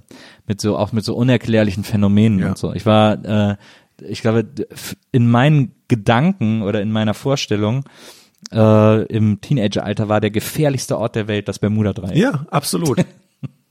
ähm, ein, ein Ort, wenn ich nur Bahamas gehört habe, hatte ich Angst. Gänsehaut. Ja. ja. Habe ich auch gern geguckt, die Filme, die es darüber gibt. Und auch die Erklärungen, die es so gibt. Aber es ist, was ist denn das Geheimnis des Bermuda-Dreiecks? Ich glaube, es ist nur Erzählungen. Ich glaube, da, Da ist nichts da passiert. ist nichts passiert, Ja. nichts Wesentliches. Einfach zufällig. Ja. Ich habe mich auch immer gewundert, wieso dann nicht einfach mal einer tauchen geht. Dann äh, könnte man das doch ganz einfach klären alles. Eigentlich ja. Also irgendwo, ich glaube, das waren wirklich nur so wie Urban Legends, aber so Sea Legends. ja, das fand ich auch mal gut. Und ähm, wir hatten letztens mal bei Quarks eine Sendung über Monsterwellen. Ja. Und das wusste ich auch nicht. Die meisten oder so die großen Schiffe, die großen Tanker und Passagierschiffe, die sind auf einen Wellengang von einer bestimmten Wellenhöhe ausgelegt. Und das ist so die Wellenhöhe, die eigentlich nur möglich ist in, in normalen Ja. äh, Bedingungen. Und dann gibt's manchmal aber auch Wellen, das sind Monsterwellen, wo sich zwei Wellen, die im Grunde ähm, in genau der richtigen, genau dem richtigen Abstand auftauchen und die verstärken sich dann. So wie wenn du zwei Sinuswellen hast, die die gleiche Frequenz haben, die werden dann plötzlich doppelt so laut und doppelt so hoch. Und das sind dann Monsterwellen und die können einfach so auftauchen, äh, anders als Tsunamis, die ja eine klare Ursache haben. Und diese Monsterwellen sind viel zu groß für die normalen Schiffe und schaffen es tatsächlich, Schiffe einfach so umzukippen oder in zwei Teile zu brechen. Ja. Und das war Krass. echt krass. Ja. Ja. So wie bei äh, wie hieß Perfect Storm oder so hieß der, ne? Dieser George Clooney, wo die da auf dem Boot. Ja, ich glaube, es kann sein. Und vielleicht ist im Bermuda-Dreieck sowas auch oft passiert. Das könnte gut sein. Dass die Wellen von drei Seiten, ist ja ein Dreieck, Ja. dass die Wellen von drei Seiten gleichzeitig kamen, in der Mitte Dreimal so hoch dann ja, sind. und dann so hoch sind, dass die auch Flugzeuge verschluckt haben. Ja. Kann alles sein. Das stimmt. Äh, das kann alles sein. Lieber Ralf, ich, äh, Lieber Nils. Soll ich dir noch was sagen? ja, was denn? Ähm, dass ich immer ein großer Fan war von dir. Ah. Ja, zu, zu MTV, äh, nicht MTV, Viva-Zeiten Ja. habe ich ja angefangen bei Super RTL Ja. und ich bin nie zu dem Moderatorenstammtisch eingeladen, den es wahrscheinlich irgendwo in Köln gegeben haben Als musste. der, du, da ging's ab. Das Ja. kannst du dir nicht vorstellen. Und ich war halt da im Kinderfernsehsender Ja, und ich mit Tieren auch noch. Ja. Du und ähm, wer was noch? Genau, Eni Ja. van dem Mike Das waren so die beiden. Ja. So, schön, das freut mich sehr. Ich, äh, ich habe ja auch immer so, ich, die Tiershow habe ich nur am Rande mitbekommen, aber dann äh, alle anderen Sachen, die du gemacht hast, fand ich auch mal ganz toll. Ich habe ja auch eine, ich habe auch eine Tochter, die jetzt 19 ist, das heißt, die ist auch sehr mit dir aufgewachsen ähm, und äh, das haben wir immer alles. Ich habe, also ich habe auch meistens mehr bei Wissen macht A gelacht als sie, aber äh, das, das fand ich mit Shari, die kenne ich ja auch noch von früher Ja. ähm, äh, aus Köln. Äh, die hatten ja auch immer diese Familienband, die Four Reefs und so. Und äh, ja, also ich finde auch die Sachen, die du gemacht hast, sind alle ganz toll. Danke. Ich habe mich zum Beispiel auch bei äh, Du bist kein Werwolf, Ja. äh, dein, dein Film und Buch über, über Pubertät, in dem du Pubertierendes erklärt, sehr geärgert, dass ich kein Kind in der Pubertät mehr hatte, als das irgendwie rauskam. Weil ich das gerne irgendwie so als Anleitung gehabt hätte. Ja. Vielleicht war es auch ganz gut. Ah, eine Sache noch, äh, das habe ich nämlich auch gelesen, du, dein erster Computer war ein C64. Ja. Meiner auch. Cool. Und äh, hast du auch selber so programmiert? Ja. Ich habe aus der äh, Happy Computer und der Ja. C64 die blöden Input Listings 64 gab's Input 64 Ja. diese blöden Listings abgetippt zusammen mit einem Freund und unsere unsere unsere allerliebste Vorstellung war also ich hatte ein Diskettenlaufwerk Floppy Laufwerk und äh, Richard hatte eine Datasette Ja. und wir haben uns immer vorgestellt was wäre wenn wir irgendwann mal irgendein irgendeine Kassette in die Datasette reinstecken und durch, durch einen ganz blöden Zufall ist da, was da drauf ist, aber genau das Naja. perfekte Programm, das ja. perfekte Spiel. Das war so mal. Habe ich auch oft versucht mit irgendwelchen Musikkassetten oder so. Man hat sich auch dann Kassetten überspielt mit Programmen. Genau. Und es hat auch immer nur so jedes fünfte Mal Ja, überhaupt funktioniert. grausam. So. Ja, aber das war äh, faszinierendes Gerät. Ich habe auch selber programmiert. Ich habe auch erst diese diese Codelisten mal abgetippt äh, aus diesen Heften und dann hatte man irgendwie einen Farbmanager oder sowas. Also, und wenn du Orange drückst, Super steht da Orange spannend. oder so. Ja. Und du fragst dich, warum ich straight edge war und Und dann habe ich aber irgendwann habe ich Basic sogar so sehr gecheckt, dass ich eigene Programme geschrieben habe. Und dann habe ich ein eigenes Text-Adventure programmiert. Cool. Weil das ja so einfach war, immer mit diesen Optionen, ne? Also Ja. if, then go to. Das ist ja sozusagen dann das, der Befehl, bei, je nachdem, was man eintippt. Und da habe ich so ein Text-Adventure geschrieben, äh, bei dem man eine Frau rumkriegen musste. Und nur ich wusste, wie es geht. Verstehe. Hab ich das auch so Freunde spielen lassen und so und die sind immer alle dann, hat, irgendwann ist sie wieder gegangen und so und ich so, ja, hast du leider nicht gewonnen. Das lässt jetzt sehr tief blicken. Aber kann ich total gut nachvollziehen. Ich fand's ja auch, es war natürlich, äh, weil die alle nicht äh, so charmant waren wie ich. Ja, ja, klar. Deswegen haben sie alle nicht gewonnen. Aber ähm, was war dein Lieblingsspiel auf der auf dem C64? Ähm, Ich glaube ah, übrigens auch, also keine Angst. Ich glaube, wenn du es äh, kopiert hast, ist es verjährt. gut. Ich habe Nur alles, klei kleine Rechtsberatung hier. ich hab alles gekauft. also, als allererstes muss ich sagen, ich fand die Intros immer total super. Von diese Cracker-Intros, Ja, ja. großartig. Und ich fand von vielen Spielen die Musik so gut. Also zum Beispiel, ich glaube, Rob Hubbard war einer der, der größten Komponisten, die den Sid komponiert und äh, bearbeitet haben. Ich fand es so toll, dass ich mit tatsächlich Kassetten zusammengestellt habe. äh, bescheuert eigentlich. Aber ja, das fand ich super. Also, ich fand Castles of Dr. Creep fand ich großartig. Ja. Äh, sowas wie Spelunker. Ja. Und ähm, ich fand auch gut, ja, natürlich Summer Games und Winter Games, was man so mit Freunden spielen konnte. Hattest du auch Sex Games? Ähm, das war bestimmt auf einer Floppy drauf. Aber es, ich glaube, es war eins der Spiele, die nicht funktioniert hat. Ja. Das gab's immer, ne? Das war, aber man hat Ja. das so hingenommen. Genau. Auf den gelochten Floppies. Ja, richtig. ähm, und was war noch? Ja. Das waren so die, die Spiele, die mir jetzt so, so hängen geblieben sind, glaube ich, die ich auch manchmal noch, wenn ich, wenn mir richtig langweilig ist, Ja. dann werfe ich den Emulator an und dann, Ah, ja. Ich fand, ich fand zum Beispiel, das also ein Spiel, das mir immer in Erinnerung geblieben ist, weil ich es wirklich bis, bis zum Get-No gespielt habe, äh, war Fort Apokalypse. ja, Weil das so Bock gemacht hat mit diesem Hubschrauber und man dann unten erst das so aufschießen musste mit so Bomben. Das und dann, stimmt. Und dann so im Untergrund zwischen den Lasern geflogen ist und so. ich fand auch so die, die nächsten, die nachfolgenden Generationen ganz gut, wie Ghosts and Goblins, das Ja. war auch super. Das habe ich auch total gern gespielt. Und dann gab's sogar so ein, zum ersten Batman-Film, so ein geiles Batman-Spiel. Das hat, da habe ich gedacht, boah, was für eine Grafik. Sieht Ja. fast aus wie ein Zeichentrickfilm Ja. und so. Das war auch gut. Und dann weiß ich noch, äh, Bekannte von uns, die hatten den ersten Macintosh. Und die hatten dann so Loadrunner und die Ja. ganzen Text-Adventure. Und ich weiß noch, wie ich mich lustig gemacht habe über den Computer, weil der war nur schwarz-weiß. und äh, dann haben wir stattdessen Hello Taxi gespielt. Space Taxi. Space Taxi, genau, so hieß das. Ja, Ja. Richtig. Das war auch gut. Space Taxi, das hat mein äh, bester Freund Weidi immer super gerne gespielt. Und äh, oh, was gab's noch? Ich hatte gerade noch ein Spiel. Ach so, was ich auch ewig gespielt habe. Und das ist so krass, was man früher für eine Geduld hatte, weil ich oft nie über den ersten Screen, also das erste Level hinausgekommen bin. Nur mit ganz viel Glück in einen von 20 Versuchen ist man dann ins zweite Level und dann war man so aufgeregt und weil das zweite Level dann ganz anders aussah und dann, oh, was muss ich machen? Und dann sofort tot und Ja. wieder so bei eins angefangen. Das war äh, Aztec Challenge. Oh ja, oh, das man war, echt- über die das Speere war richtig krass. und diese Pyramide wurde immer Ja. größer und man gedacht, jetzt schaffe ich es gleich geschafft, jetzt habe ich es gleich geschafft. Entweder springen oder ducken war dann Ja. immer so. Das war echt hart. richtig hart. Ich glaube, das habe ich auch nur ganz, ganz selten geschafft, in den zweiten Level zu genau. kommen. Und da gab es auch keine Save-Funktion oder nix, wenn du, wenn du kaputt Es war aber warst. kein, kein, es gab immer diese Pokes oder also diese Cheats, die man Ja. machen konnte. Ja.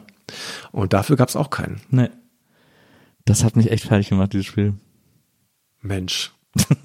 Mein Bruder hatte dann einen ST. Der hat dann angefangen auch so Musik zu machen, hatte dann Atari ST und da haben wir immer Juice drauf gespielt. Ja.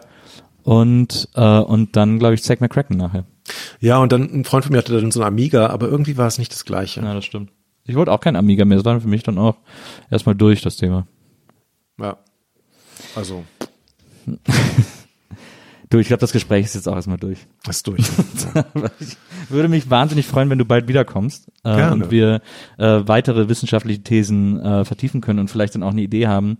Oder es Facebook schon gar nicht mehr gibt. Who knows? Das geht ja manchmal so schnell Das geht heutzutage. manchmal so schnell heutzutage. So schnell kann man gar nicht gucken. Nee. Äh, da ist das, da ist das Ding im Arsch. Ähm, Das aber ist es ja sowieso schon. ja, ja, das stimmt. Das ist es sowieso schon. Das ist eigentlich nur noch so ein Zombie, so ein, so ein, so ein toter Programmier-Website-Zombie, den wir hier irgendwie durchschleppen. Genau. Das, Facebook wird irgendwie MySpace sein. Ja, ja, glaube ich auch. Der sieht dem Tom ja auch gar nicht so unähnlich, der Zuckerberg. Ja, stimmt. Ja. ähm, vielen, vielen Dank, dass du hier gewesen bist. Es war für mich ein absolutes Fest und äh, komm bitte ganz bald wieder. Vielen Dank. Gerne. Und liebe Zuhörerinnen, liebe Zuhörer, wir hören uns nächstes Mal wieder hier bei der Nils Bokeberg Erfahrung und bis dann macht's gut. Tschüss.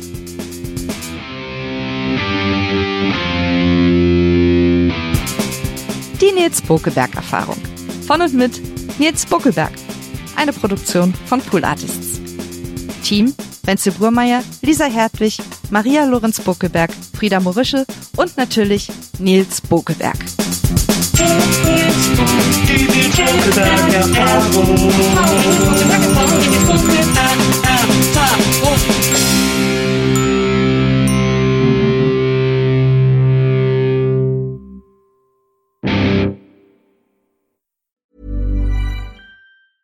Mom deserves the best, and there's no better place to shop for Mother's Day than Whole Foods Market. They're your destination for unbeatable savings, from premium gifts to show-stopping flowers and irresistible desserts. Start by saving 33% with Prime on all body care and candles. Then get a 15-stem bunch of tulips for just $9.99 each with Prime. Round out Mom's menu with festive rosé, irresistible berry chantilly cake, and more special treats. Come celebrate Mother's Day at Whole Foods Market. Even when we're on a budget, we still deserve nice things. Quince is a place to scoop up stunning high-end goods for 50 to 80% less than similar brands. They have buttery soft cashmere sweaters starting at $50, luxurious Italian leather bags, and so much more. Plus, Quince only works with factories that use safe, ethical, and responsible manufacturing. Get the high-end goods you'll love without the high price tag with Quince. Go to quince.com slash style for free shipping and 365-day returns.